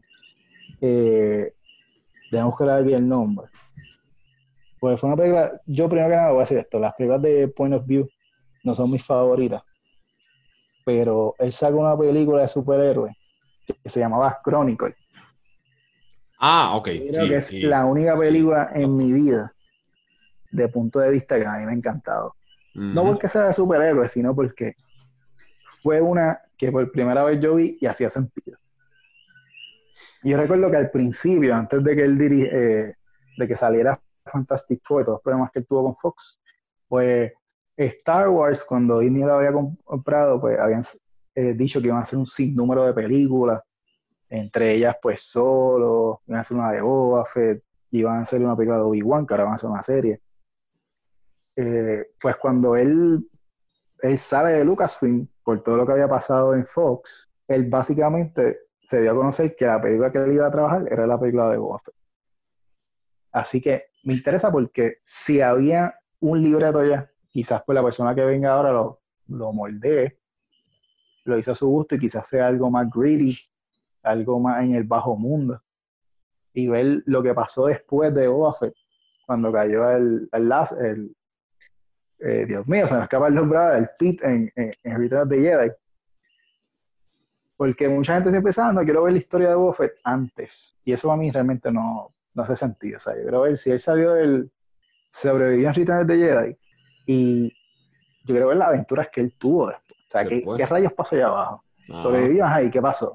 Estuvo, qué sé yo, bebiendo, bebiendo té en el desierto por 7, 8 años. O sea, no, gente, ahí tuvo que pasar un sinnúmero de cosas. Así que si esto es cierto, es sumamente interesante y va a ser último, eh, sumamente útil para Disney Plus que necesitan el contenido. Daniel, ¿qué tú piensas de, de, esta noticia? Yo estoy totalmente de acuerdo contigo. Es algo que, si es cierto este rumor, sign me up. O sea, también la quiero ver. Eh, ya lo, o sea, ya lo mostraron. O sea, spoiler warning. Eh, ya lo mostraron en Mandalorian. So, vamos a decir que hay entre Return de Jedi y Mandalorian hay que 5 o 6 años. o menos, sí. No, 6, 7 años, sí. 6, 7 años. So, ¿qué pasó en ese tiempo? ¿Qué hace? Porque no tiene la, no tiene la, bueno, además spoilers, no tiene la armadura. Eh, ¿Qué pasó? ¿Cómo perdió la armadura? O sea, ahí mate, o sea, pienso que ahí tienen, yo no conozco mucho de los de las mini, de las series animadas y todo eso, pero no sé si maybe ahí hablaron algo de, eso, pero no sé, un personaje interesante de los que la gente, la gente le llama Star Wars, ¿sabes? Tú dices Star Wars, desde el más viejo hasta el más joven va a estar interesado, o sea, es un buen hook. Y si así mismo plan, eh, planifican hacer más series de Star Wars, creo que Obi-Wan, creo que también habían hablado, no estoy seguro. Eh, ya, está, está, ya están trabajando. Empiezan a filmarla creo que en febrero. Definitivamente, o sea, vuelvo al mismo tema ahorita. Disney necesita esto. O sea, Disney Plus, si quiere salir adelante, si quiere que la gente, o sea, muchas personas que yo he escuchado, de, se acabó la Season 1 de Mandalorian y quitaron Disney Plus. O sea, de verdad que esto va a ser, o sea, además de que el streaming service es el más barato ahora mismo. O sea, el bundle con ESPN y Hulu cuesta, ¿qué? 15 pesos. 12.99. 12.99. 12.99. So, o sea, de verdad, yo como que tengo Disney Plus, a mí me encanta Disney, me encanta, he visto, últimamente he visto muchas películas animadas viejas, he visto, o sea, tiene mucho contenido viejo, o sea, pero de verdad, bien pompeado con si esto resulta ser cierto. No, sí, definitivo, este, eh, yo, eh, algo que quiero aludir rápido, es que sí, o sea, eh, son cinco años, no son seis ni siete, eh, Mandalorian Season 1 ocurre cinco años después de de Return of the Jedi. Y, eh, redundancia, eh, antes, mucho antes, cuando Star Wars le pertenecía a George Lucas, entiendo que para el año, va como 2010, 2013, ellos estaban en conversaciones para hacer una serie de televisión en ABC de Star Wars Underworld, que se iba a dedicar a lo que eran los Bounty Hunters. Y eso pues, obviamente no se produjo porque en el momento no había la tecnología y, era un show que era altamente costoso. Y pues de ahí pues salió de Mandalorian, que es su, el gunslinger en el viejo oeste, en su propio mundo. Y ahora pues tenemos la tecnología y van a hacer una historia de Boba. Digo, una posible historia de Boba. Así que espero que sea real. Pero tú, Goto, ¿qué tú piensas de, de esto? Sí, no, esto definitivamente definitivamente va, está interesante y le va a añadir más eh, eh, contenido a lo que es el lore, el lore de Star Wars, porque pues, yo he visto cómo la gente, por aparición limitada, porque Boba Fett no es algo que en la trilogía original saliera mucho y aún así la gente, la gente tiene un fanatismo y brutal por el, por lo que es el personaje y demás. Eh, un personaje sumamente popular en la franquicia. Sí, no, definitivo. Y nada, nada, nada, más por eso fue, es un buen selling point que le aplica a, lo que es la, gran fanaticada que, tiene lo que es Star Wars y, y va a estar interesante de ser de, de, de entonces lo que vimos en, en Mandalorian al final del primer episodio ser cierto, que resulta ser va a estar interesante entonces si la serie de Boba resulta ser real, cómo entonces van a estar empatando ambas, ambas series y quizá, no sé, hay que ver, hay que, está, interesante de verdad cómo entonces estarían eh, empatando ciertos puntos de la historia y lo que serán estas dos series que están corriendo ahora mismo. Sí, eh, yo, yo imagino que como ellos dicen que es una miniserie, quizás sea como una historia aislada, quizás sea hasta antes de, de, de, Mandalorian. Este, nada, pues definitivamente, ¿verdad? Si esto, si este rumor es cierto, pues, eh, pues hay mucha gente feliz y mucha gente a la espera de esta serie, así que esperemos que eh, en las próximas, los próximos meses, a ver si, esto se hizo realidad o, o no fue así. Eh, nada, con eso completamos las noticias de la semana. y vamos, ¿verdad? Que todos creo que al ver el título, pues, vieron este podcast y dijeron, caramba, quiero escuchar porque quiero que saber la opinión de esta gente claro, sobre claro, los dos episodios de The Mandalorian. Así que relájense y vamos a comenzar esto. Zumba. Vamos rapidito con estas reseñas de los primeros dos episodios de The Mandalorian. Yo creo que la única serie por la cual todos estamos suscritos a Disney Plus. Así que Disney, por favor, escúchanos, saca más series, caramba. Anyway, vamos, vamos, a lo que viene. Este, primero que nada, yo creo que aquí, el que está escuchando esto, vio la temporada 1. Si no la han visto, pues denle pausa a este podcast, vayan, vean la, serie y vengan acá nuevamente. Eh, pero nada, un pequeño resumen de la temporada 1 eh, de Mandalorian Básicamente es la historia de un cowboy o un recompensa en el viejo oeste. Lo único que el viejo oeste, en vez de, ser Arizona, ser Texas, pues es el espacio y el mundo de Star Wars. Y él, pues, está cazando recompensas y una de, de las casas recompensas que tiene es básicamente buscar un niño. Y cuando va a buscar al niño, se da sorpresa de que es un bebé de la especie de Yoda. Y yo creo que cuando todo el mundo vio eso, pues el mundo explotó, había memes por todos lados. Eh, las mujeres tenían razón por, por la cual ver esta serie. Y ah. definitivamente yo tuve una razón para quedarme viéndola, porque ese debe ser lo más adorable que he visto en mi vida. Está más lindo que, que todo lo que he visto en, esta semana. Pero para adelante. Anyway, pues pasa, busca al niño, va a llevarlo para buscar su recompensa, pero como en todas las películas y todas las series que conocemos, se arrepiente, no puede dejar al niño y se lo lleva y aquí es que empieza la trama, porque todo el mundo está, en busca del niño. Y entre todo esto que, que termina, te introducimos ya en los últimos episodios a Moff Gideon, que es una persona que estaba antes con el imperio y vino a buscar solamente al niño y a matar al todo el que esté entre medio. Pero con estos héroes, porque la serie se llama The Mandalorian, no se llama Moff Gideon, sobreviven a estos atentados y salen victoriosos. Pero en el último episodio, en esa última escena, vemos como Moff Gideon sobrevive a, este contraataque y tiene algo rompiendo la nave donde había crachado, es el Dark Saber. Y los que no saben qué es el Dark Saber, el Dark Saber básicamente en arroz y habichuela el lightsaber que le pertenece a la persona que está a cargo del mundo mandaloriano. Eso fue un arroyo de bichuela, mi gente. Todos vieron si son uno. Si quieren escuchar un poco más, pues aquí vamos a estar hablando de eso. Este, así que van, a tener un poco más de expansión en, el Season 1. Pero rapidito, este, Daniel, ¿qué a ti te pareció la temporada 1 de, de Mandalorian?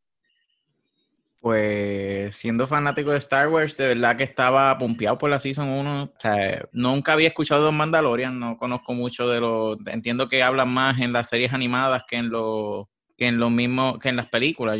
Eh, pero el personaje, o sea, fíjate, yo nunca he sido no he visto mucho tipo western, series, películas, o sea, sí veía antes, pero como no, no soy, o no soy de seguir ese tipo de películas o series, y de verdad que me gustó, o sea, ese, este tipo de formato de eh, tener en cada episodio una mini aventura mientras mueves un poco la historia, eh, está chévere.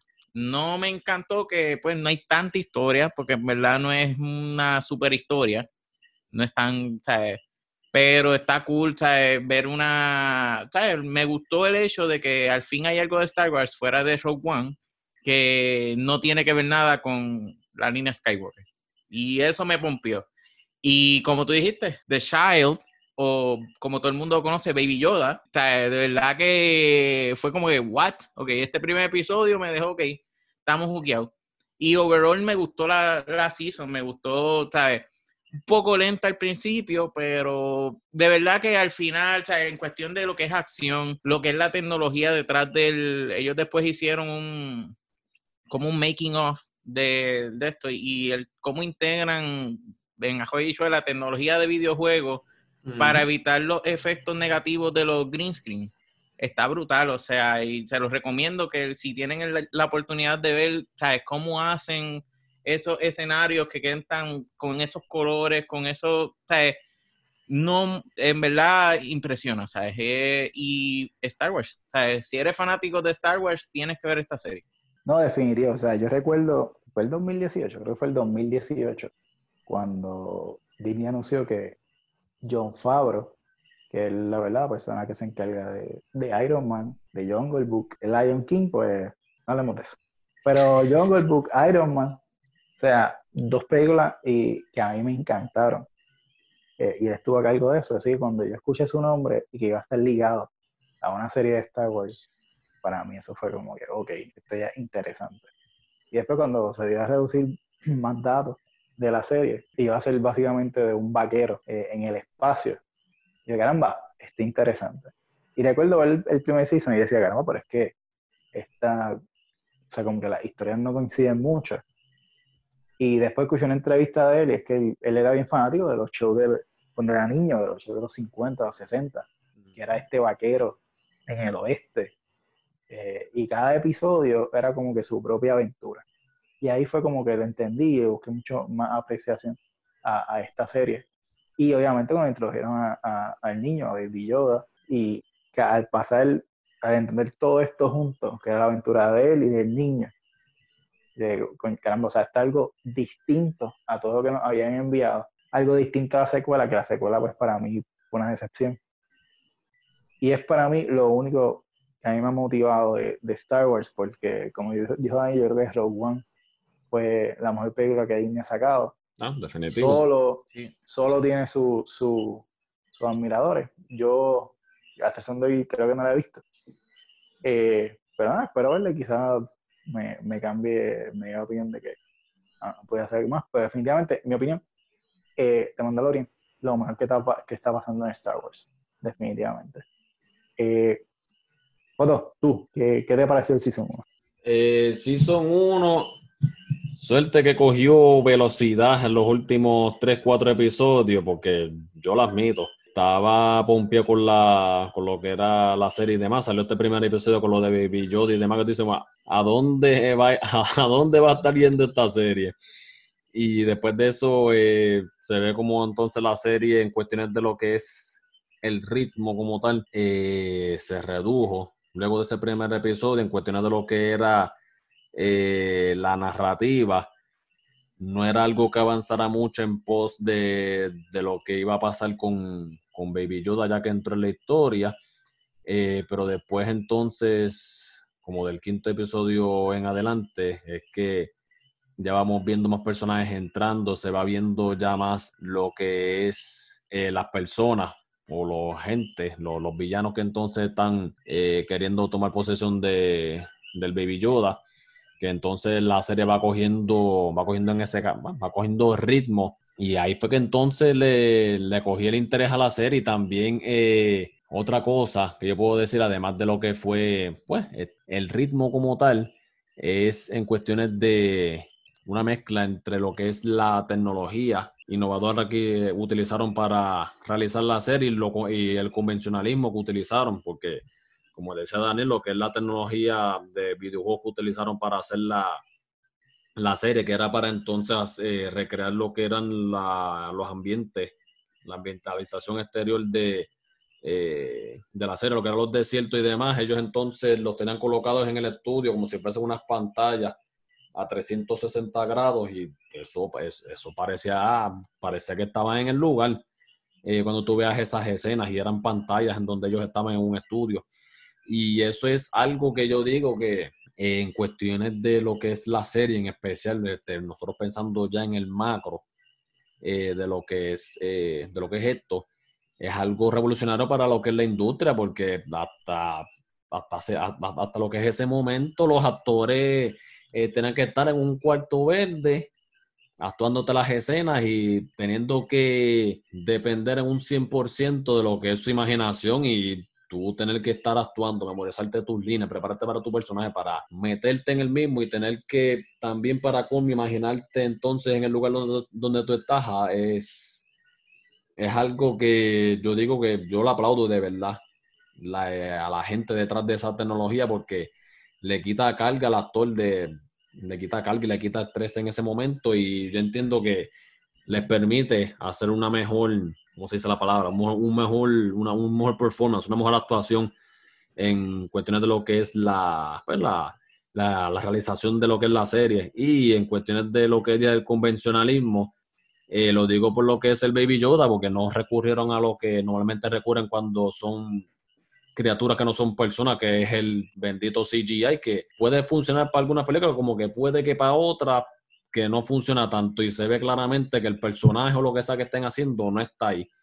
Y aquí me resultó bien curioso que tomaran la, la elección convencional de hacer a Bibi Yoda una marioneta, que entonces la controlaban, la controlaban y toda la cuestión y eso, yo siempre he dicho que eso es parte de, de ese de ese cuteness que le ha dado al personaje, al personaje de Baby Yoda, la popularidad que tiene ahora, que tú lo ves en las, la múltiple mercancía que hay en todos lados, que básicamente lo que es las ganancias de mercancía que tiene de Mandalorian vienen de Baby Yoda. No, definitivo, o sea, eso se quedó con el mercado de, Navidad. Sí, no, definitivo, no, esa gente con Baby Yoda la pegaron, pegado.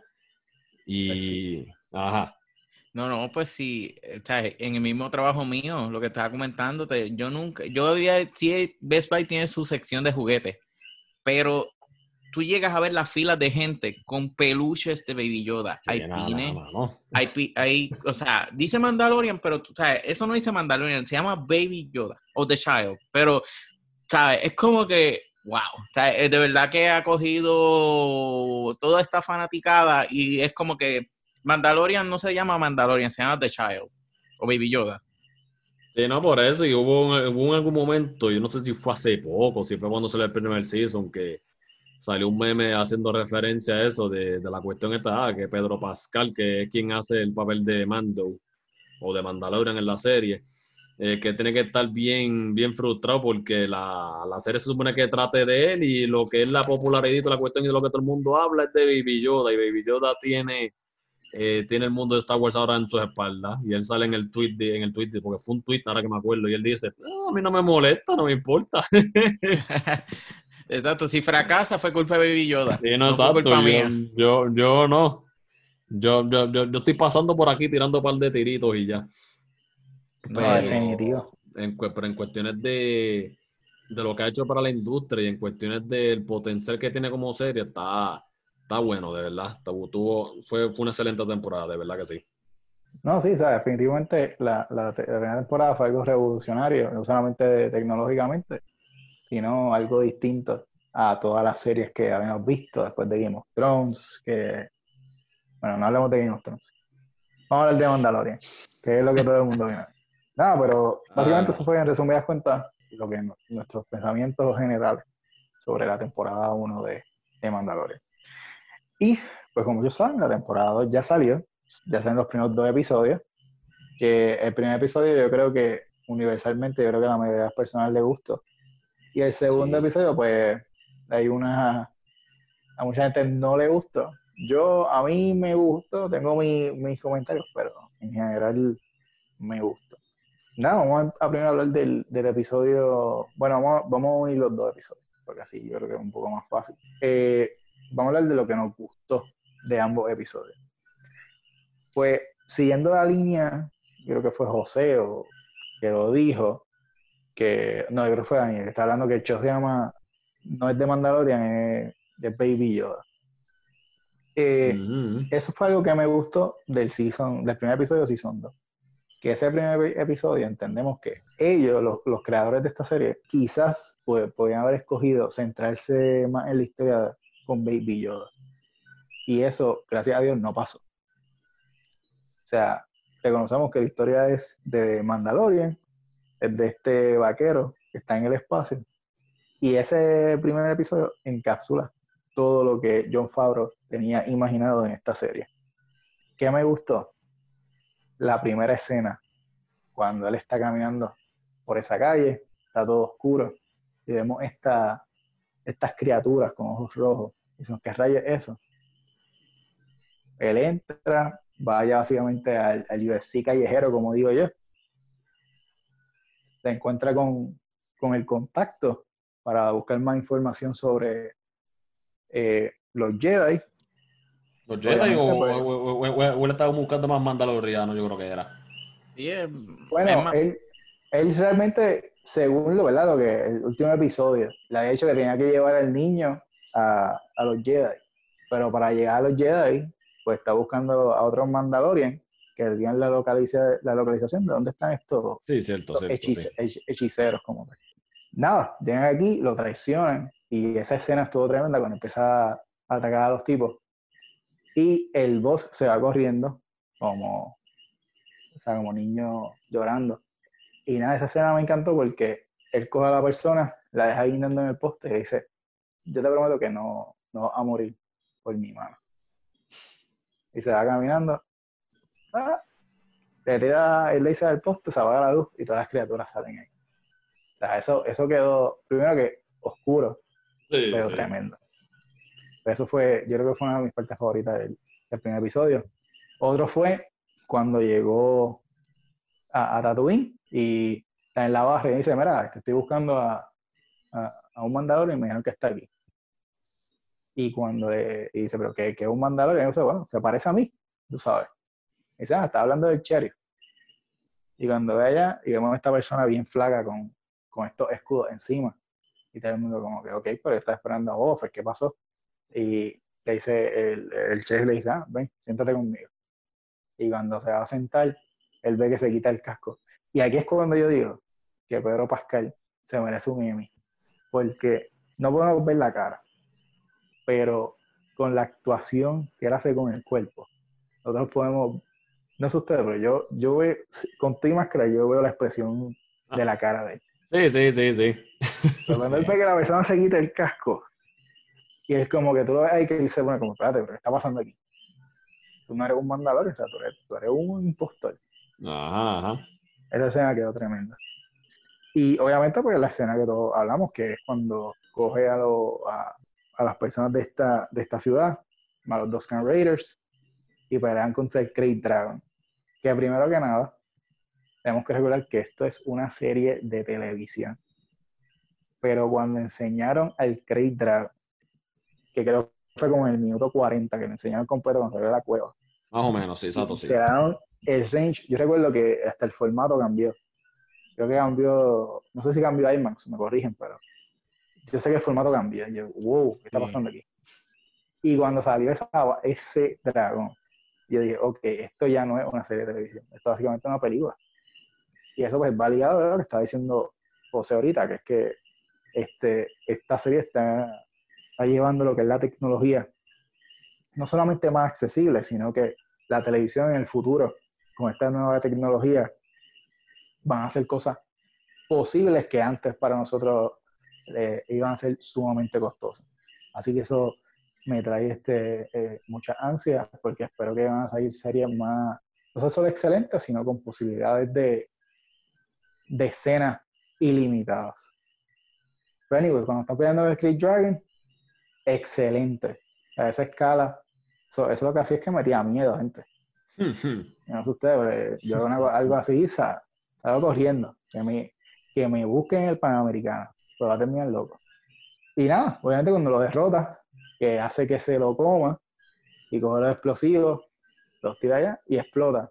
Y para los fanáticos de Knights of the Republic, que vemos eh, la perla que recobran de, de Dragon, que sabemos que en el juego, pues, cuando tú vencías al Crazy Dragon, podías coger esa perla y podías hacer un lightsaber, un lightsaber con ella.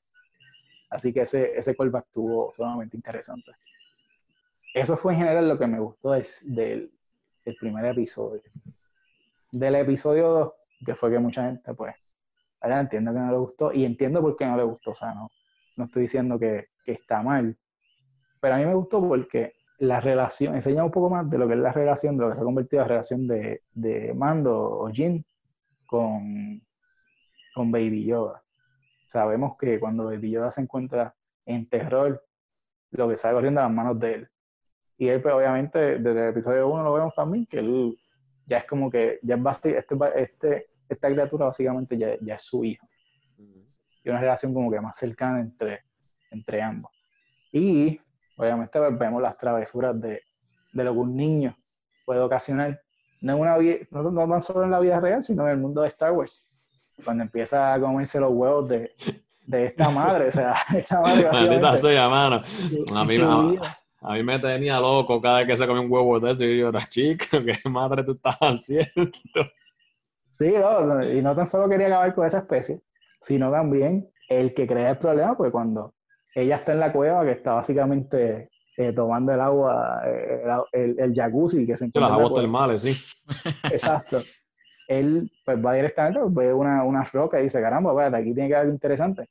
Y cuando abre, una araña. Y todo el mundo anda para el silete que viene por aquí. Y ahí pues sale, yo creo que el terror más grande de todos los que son de miedo a arañas. Era un sinnúmero de arañas de hielo, que por un momento yo pensé, Dios, pero estamos en Game of Thrones. Pero para los que no saben, en Game of Thrones, en A Song of Ice and Fire, eh, hablan mucho de, de, las arañas de hielo. Así que ese callback, no sé si fue directamente para ellos, pero me pareció sumamente interesante. Y esa escena de acción estuvo tremenda. O sea, ese, ellos corriendo y esas arañas detrás de ellos, cuando finalmente creen que han derrotado la, la, araña grande y van a escapar, de momento eh, sale la araña y le cae encima de la nave y ok, aquí nos chavamos. Y pues ahí hacen un callback al principio del episodio cuando aparecen los, los Starfighters, los, eh, Starfighters, y los, pues básicamente los salvan. Otra cosa que me gustó también fue el reconocimiento de, de, de, los Starfighters sobre eh, Mando, porque hemos escuchado de Mando y todo, pero no sabemos cuál es su lugar en la galaxia. Y aquí escuchamos, pues, mira que sí, un criminal, lo están buscando. Eh, no tan solo un bounty hunter, sino una persona bien reconocida. Pero como aquí hacen un callback a lo que, que entiendo que fue el episodio 6 del Season 1, cuando ellos van a, esa prisión en el espacio a llevarse a un criminal y él pues al final pues no permite que esto pase,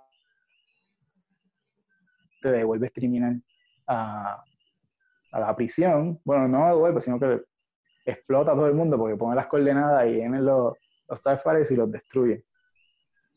Pues ahí pues ellos ven eso y se reconocen, sabemos que tú eres, pero porque hiciste aquello, te vamos a dejar pasar. No te vamos a salvar, te vamos a dejar aquí todo chavos, pero te vamos a dejar un espacio. Así que lo menos a mí como que me gustó porque están reconociendo lo que es él en el mundo de Star Wars. Bueno, eso es lo que me gustó a mí en general. Daniel, ¿qué te gustó a ti en general de, los, de los dos episodios? Pues a mí, de por sí, o sea, ya del season anterior, que no se me olvidó decirlo ahorita, pero me gustó el hecho, ¿sabes? Porque están siguiendo el Baby Yoda, pero se nota, me imagino que tendrá que ver algo con eso de estos a la fuerza, que en el season anterior me encantó eso, como de vez en cuando había estos como que shows de la fuerza y como que yo decía contra, yo quiero, yo quiero de esto, yo quiero, me gustaría verlo, que para dónde va esto, para dónde va el Baby Yoda y definitivamente igual que tú, esa primera escena, o sea, tú ahí más que en ningún episodio tú decías, ok, esto es un western, o esto es un cowboy que va, eh, va a ver igual y todo eso, va, va a pelear, aquí viene, aquí es que. Y esa primera escena a mí me encantó, o sea, yo como que, ok, promete la serie. Y pues chévere, me encantó el primer episodio. Eh, creo que hay un, después viendo un video de YouTube, estaban hablando que uno de los, cuando Mando va a buscar va entonces eh, con, los, con la gente del desierto y ellos quieren hacer, necesitan hacer un trato con la gente de la ciudad, pues una de las personas que está en la ciudad, ese actor es, fue la voz de, si no me equivoco, de Darth Maul en una de las series animadas. Y como que estuvo cool, o sea, enseñaron eso, yo no sabía eso, y yo como, ah, qué cool. O sea, que sinceramente no recuerdo el nombre ahora mismo, pero está cool ese de esto, como que, y estos hints, me gusta siempre, yo no conozco, o sea, me, gusta Star Wars, pero no soy el super fan que sabe todos los cómics, no soy, o sea, yo he visto las películas y pues, para mí Rogue One es la mejor. Quizás no es la, la opinión popular, pero de verdad a mí Rogue One me encantó. De verdad que esto es lo que me gusta de esta serie, que volvemos a lo mismo, que no se enfoca, sí estamos ahora buscando a los Jedi para llevarlo a donde, a donde Yoda, pero me gusta que esta serie está de esto, o sea, es como que la forma que en el último season pusieron a los Jedi como unos sorcerers, o sea, que los hacen ver como los malos, que es lo que en, tú ves la season, las películas y tú dices, no, los Jedi son los buenos, los buenos. Y me gusta, me gusta que en este episodio, como que, ok, como dijo Emma, retomamos con. la serie se llama Mandalorian. Y me encantó. O sea, todo, de principio a, fin, ese primer episodio para mí excelente. A mí me encantó también el Marshall. El, la actuación de él me encantó. Es como que la, la comedia, la, no solo la comedia, pero la seriedad también, la interacción con Mandalorian eh, a mí me encantó, ¿sabes? De verdad, ese primer episodio para mí fue wow. Y el Great Dragon, ¿sabes? Yo, de verdad que wow. Yo, yo estaba como que, ok, esas bombitas van a hacer algo, porque eso está grande. Y al final, cuando Mandalorian, pues entonces se lo comen y todo eso, y yo, diablo, espérate, pero, güey, y como que cuando, ¿sabes? Se esperaba, sea, como, dijimos, como tú dijiste, se llama Mandalorian, ¿sabes? Todo va a salir bien. Y es de Disney, so, pues, todo en Disney sale bien, tiene un happy ending y pues mata el Great Dragon, pero brutal, te digo, a mí me encantó y ese reveal de Boba Fett al final, yo estoy seguro que todos los fanboys de Star Wars gritaron, lloraron, güey, Boba Fett, ¿sabes? Super cool. El segundo episodio, pues, no, no tanto. El segundo episodio estuvo chévere, pero a mí es lo que estaba comentando todo ahorita, Emma para mí el segundo episodio está bien. Yo sé que la, nueva enfoque de él es buscar los Jedi, está buscando Mandalorians para de los que sobrevivieron o de los que están escondidos en otros sitios para entonces encontrar los, Jedi. Pero no hubo, para mí en este episodio no hubo, no movió la historia. Sí introdujo nuevos personajes y como tú dices, está la interacción de Baby Yoda con, con Mandalorian, pero sinceramente lo empecé a ver la primera, el primera vez, me quedé dormido, me volví a levantar y entonces la segunda vez la, vi, estuve darle para atrás porque no me acordaba y lo vi completo. Sí, está chévere, me gustó la, escena de la nave, me encantó la escena del cuando aparecen las arañas, eso está brutal y al final ese mismo de esto como que pues mira, como que puedes ayudar, como que contra, ayúdame aquí para arreglar la nave. Y no, no, ellos como que, ¿tú sabes qué? Ya nosotros te ayudamos, resuelve. Y es como que, ¿sabes? Como que yo ahí yo dije, ok, espérate, va a empezar el episodio verdad, ahora es que se están yendo y qué sé yo, y de momento se me acabó el episodio. Es como que, really, necesitaba un poquito más, 10, 20 minutos más de algo. Pero de verdad que este episodio fue como que tuvo sus su momentos. O sea, como que Baby Yoda, la interacción con Baby Yoda, pues me reía al principio cuando se comió los huevos. yo, ah, pues chini. Después se los volvió a comer. Después se los volvió a comer. y terminó el episodio comiéndose un huevo. O sea, es como que mm, yo entiendo que tu enfoque es llevarlo a él para esto, pero como que yo, yo necesito menos, o sea, me gusta Baby Yoda, pero no me lo trates de forzar tanto y moverme todo el plot alrededor. De, o sea, y no es que no muevas el plot alrededor de él, porque pues es, él, es el plot desde el primer episodio.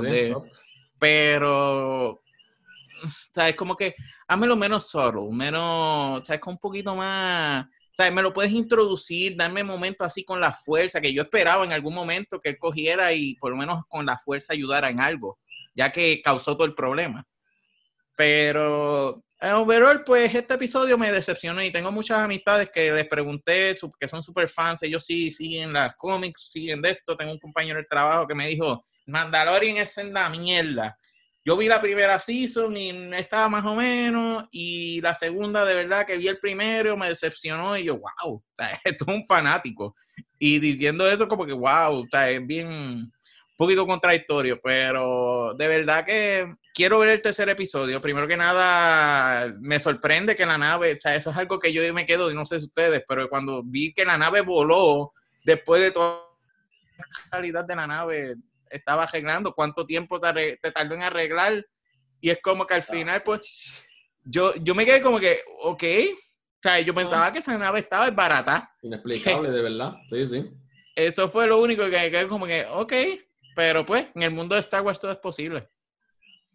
No, definitivo, o sea, pero yo siempre he visto de esta manera, o sea, Star Wars no tienen carro, lo que tienen son naves. Así que para ellos lo que es un carro para nosotros es, una nave espacial.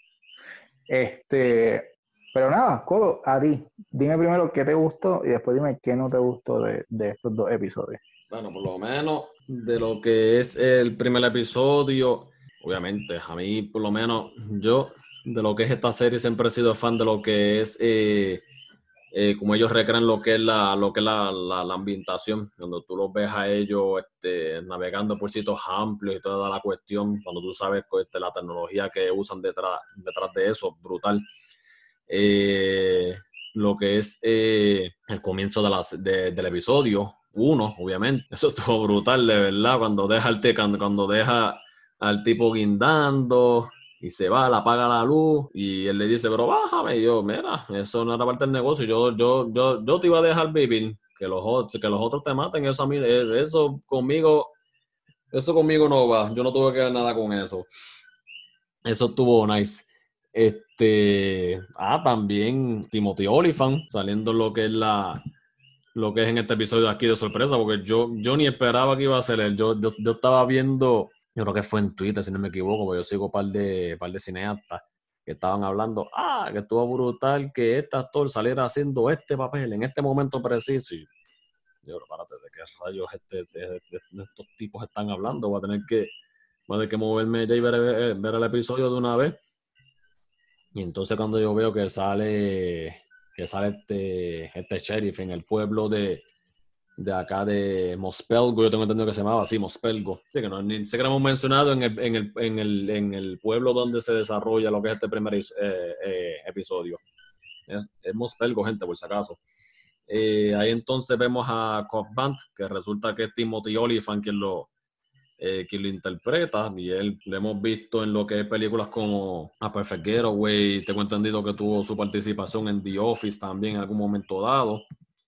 Eh, y tuvo series también del viejo este, o sea, salió en Deadwood y salió en, exacto.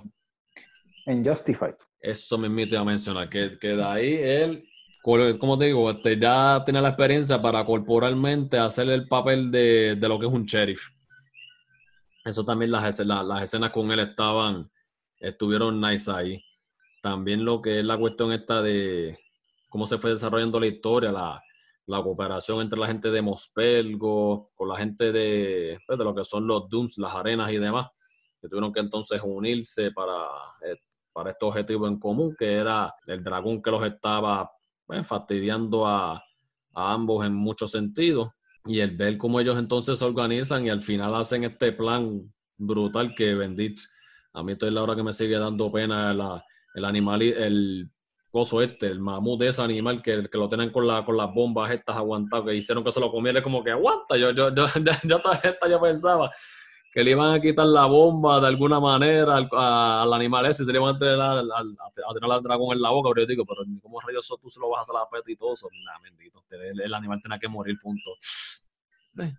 Una lagrimita por, por, por el animal, sorry. Aquí no, no le tienen pena a los bantas. Aquí Ah, no, exacto, los bantas. Eso mismo, yo pensando en el nombre ese acá, los bantas, los bantas. Eso estuvo gracioso para mí. Y, y obviamente, el ese, eso al final que, que ocurre de.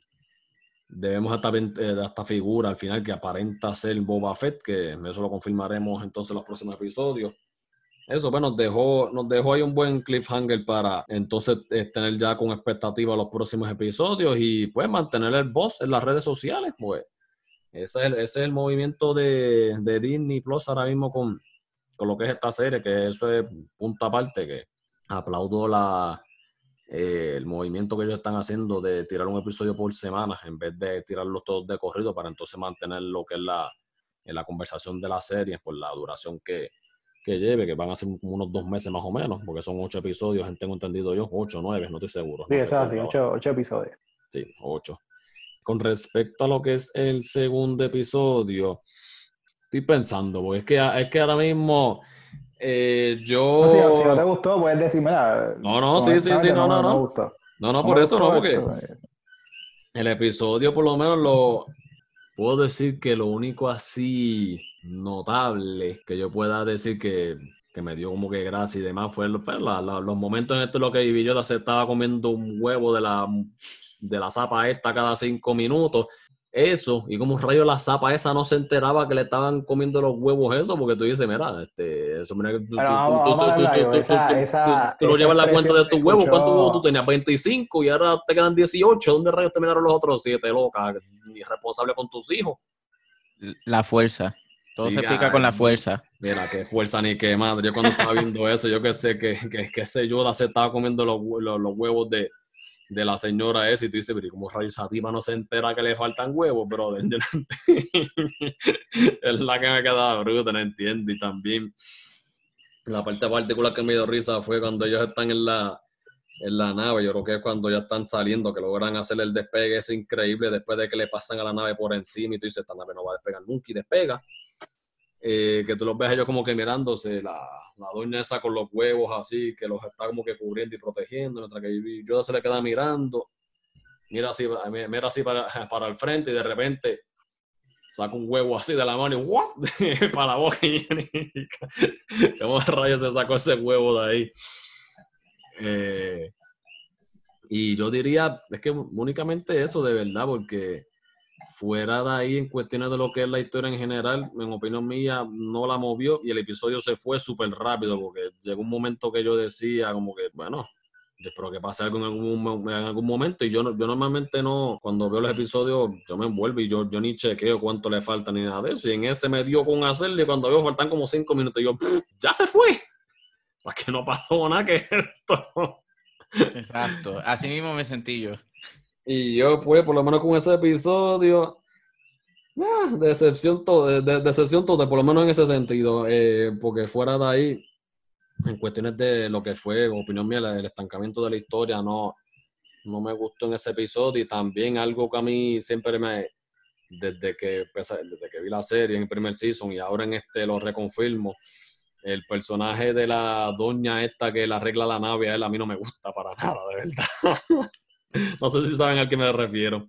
no, sí, sí. Digo, ese peli, pelimoto, creo que no. Yo creo que sí, yo ni sé. A mí, pelimoto, sí. A mí la actuación de esa tipa es lo más fuera de lugar, lo forzado que es. Es que yo no, no, no, no, no sé ni cómo explicarlo, en verdad, pero cada vez que hay como que una escena así entre ellos, no, no a mí no, no. A mí, a mí no me gusta ella tampoco. No, a mí tampoco no me gusta mucho. Y ah, algo que quería decir que estaba chequeando porque me quedé pensando lo que dijo ahorita del actor de la voz de Darth Maul. El mismo él no es el personaje. Lo que pasa es que la gente creó un show pensando que era él y él no, es el personaje. Me disculpo por esos comentarios. No, sí, yo definitivamente me tengo que contradecir, pues dije de Sheriff, es de Marshall, que es que me va a caer encima por eso. Y los X-Wing Pilots, dije Starfighters. Estaba eh, comparando con esa película de los 80, Ah, The Last Starfighter, una película excelente, así que veanla. Pero anyway, eh, sí, ¿sabes? Yo, yo entiendo, ¿verdad? Porque mucha gente no le gustó este, este segundo episodio, pues realmente, ¿verdad? No, pues no tenía que ver mucho con la serie, con la serie. Pero realmente será verdad. Porque no sé si ustedes han visto el trailer, pero cuando enseña esa escena que está Mando caminando en ese planeta que está lloviendo, y está con Baby Yoda, y ve a la derecha y se encuentra una persona encapuchada, y todo el mundo, ¿será Sabine? Pues en esa misma escena vemos los huevos de la señora. Así que vamos a ver qué pasará en este próximo episodio 3. Eh, yo, lo que no me gustó del, primer episodio, pues realmente fue la, eh, que fue muy compa- eh, comparativo a lo que fue el episodio, creo que fue el 4 o el 5 de la primera temporada, es cuando Mando eh, conoce al personaje de, de Gina Carano y llega a esta aldea y básicamente pues se une con los de la aldea para eh, derrotar al ATT Walk. al ATT. Así que fue como muy similar a ese episodio, pero o sea, no, no tengo problema. Lo dirigió John Favreau. Para mí fue un episodio excelente. Y el segundo fue más comedia. Eh, creo que por eso mucha gente no le gustó y, y realmente ¿verdad? Porque dicen que no, no empujó la historia. Pero cuando vi quién dirigió el episodio, entendí completamente por qué el episodio fue así. Fue dirigido por Peyton Reed, que es el director de, de las dos películas de Ant-Man.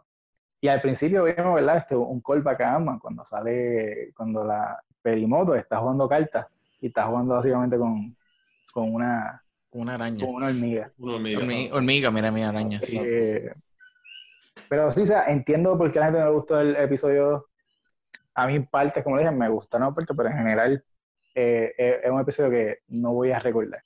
Pero sí, o sea, ya vamos a nuestros pensamientos finales. Eh, yo, catalogando los dos episodios, voy a primero a, a dar mi escala del 1 al 10 del episodio 1. Eh, le doy un 8, un episodio excelente, tecnológicamente fuera de lugar. Introducieron nuevamente a, a- al de Mandalorian. Baby Yoda siempre haciendo sus travesuras. Eh, Timothy Olyphant interpretando al de Marshall. Perfect casting, tremendo. Fue la historia, no, no le doy un 10 porque fue porque la historia fue muy similar al episodio, creo que fue 4 o 5 de, de, de Season 1. Y el episodio 2, eh, como le dije, no lo odié, no lo odié, así que no, no puedo darle un punto más bajo, le doy un, un 6 de 10. Eh, no fue ligado a la historia overall, pero como dije al principio, en mi opinión, o sea, cuando yo escuché a John Favreau hablar de, esta serie, que cada serie tenía su propia, cada episodio tenía su propia aventura, y por encima pues iba a estar la historia en general, pues le entendí un poco. Eh, nada, pero Coto, que tú, ¿cómo tú calificarías esos dos episodios? Eh, Por lo menos el primero, al primero yo le doy 8.5 de 10, porque para mí es de los, para mí es de los mejores episodios que ha tenido esta serie, en cuestiones de lo que es, eh, de lo que es la, la- posición de los personajes, lo que es esa interacción que tuvieron ambos grupos cohete para lo que es el bien común, lo que es como dije eh, cuando interviene ahorita, lo que es la, eh, la ambientación y los efectos especiales aquí obviamente se nota que esta serie tuvo un aumento sustancial lo que es el presupuesto. Cuando tú ves ese dragón que, aparece y hace de las suyas y se come a los bantas y toda la cuestión y lo que es la explosión al final cuando lo logran ven- eh, vencer al fin. Espectacular de verdad que sí.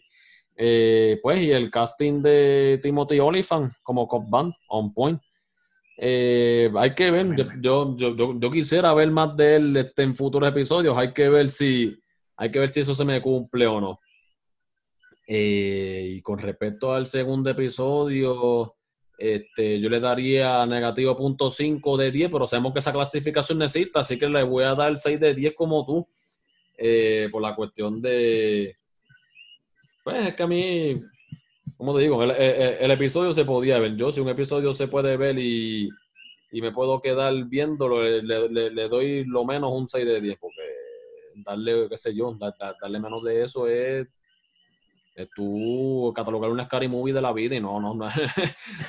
No, no es lo mismo, no es lo mismo. No, No, no, exacto, no, no, no, no fue malo, de verdad. Yo no puedo catalogarlo como malo, como una Scary Movie de la vida. un episodio que, que, no vas a recordar. exacto, exacto. Exacto. Pero sí. No, ahora sí, no, definitivo. O sea, estoy de acuerdo contigo. Yo, como dije, me gustan esas cosas generales, pero en general, de aquí, de aquí a tres semanas me voy a olvidar del episodio. Daniel, ¿y tú? ¿Cómo calificarías estos dos episodios? Pues el primero a mí me encantó, de verdad, lo vi dos veces sin tener que, o sea, esta era la, como quien dice, la asignación para el podcast, pero de verdad lo vi de nuevo porque me gustó, me encantó la actuación del Marshall, eh, de verdad que la tecnología tremenda, o sea, yo de verdad el primer episodio puedo dar un 9, feliz de la vida sí tengo mis problemas con, como dijo Junito, con la, con la actriz de, la que siempre quiere el nene.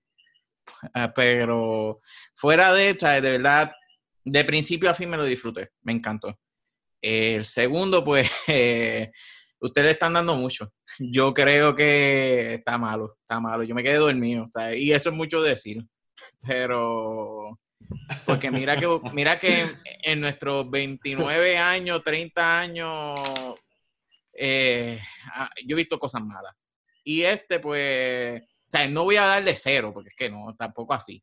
Pues tuvo, tuvo, tuvo su momento, pero yo le doy un 5. Porque en verdad que, de verdad, se me hizo difícil verlo. El final, pues, la, la parte de la araña, chévere eh, como dije, la, comedia pues está cool, pero no me metas tanta comedia de lo mismo. como que eso fue, y pues lo de la historia, que no, a mí me gustan más las series que tengan su, o que su historia se mueva con cada episodio. Y esta pues calidad, digo, me gustaría ver porque siento que es como, o sea, este, eso al introducirlo los del nuevo, la nueva república, eh, veremos más, estoy seguro que vamos a ver más, más de ello en, en lo que sería más adelante en la season.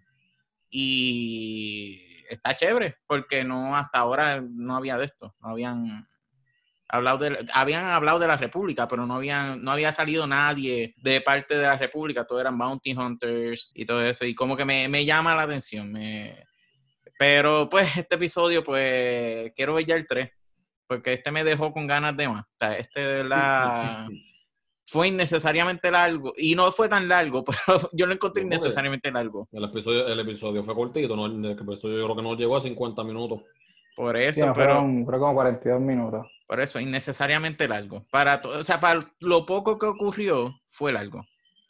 Pero, pues, eh, cinco. Cinco es mi, mi veredicto final y espero que el próximo no decepcione. Bueno, mi gente, esas son las calificaciones de nosotros. Eh, queremos saber sus comentarios, sus opiniones.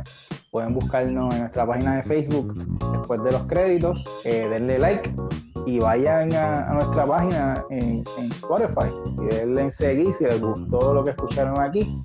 Eh, gracias por sacarle su tiempo y escuchar la opinión de estos locos que estamos aquí. No somos los más conocedores, pero siempre tenemos nuestra opinión y, y dijimos, bueno, ¿por qué no la grabamos para que la, gente la escuche y, nos, den, sus comentarios? Eh, nada, quiero dar las gracias a José por estar ahí con nosotros. Zumba, zumba. Las gracias a Daniel por por fin estar con nosotros. Eso es, ya era hora. Y este fue su servidor de Manuel. Gracias por sintonizarlo y nos veremos en el próximo episodio de Después de los créditos. Cuídense, mi gente. Hasta la próxima. vemos.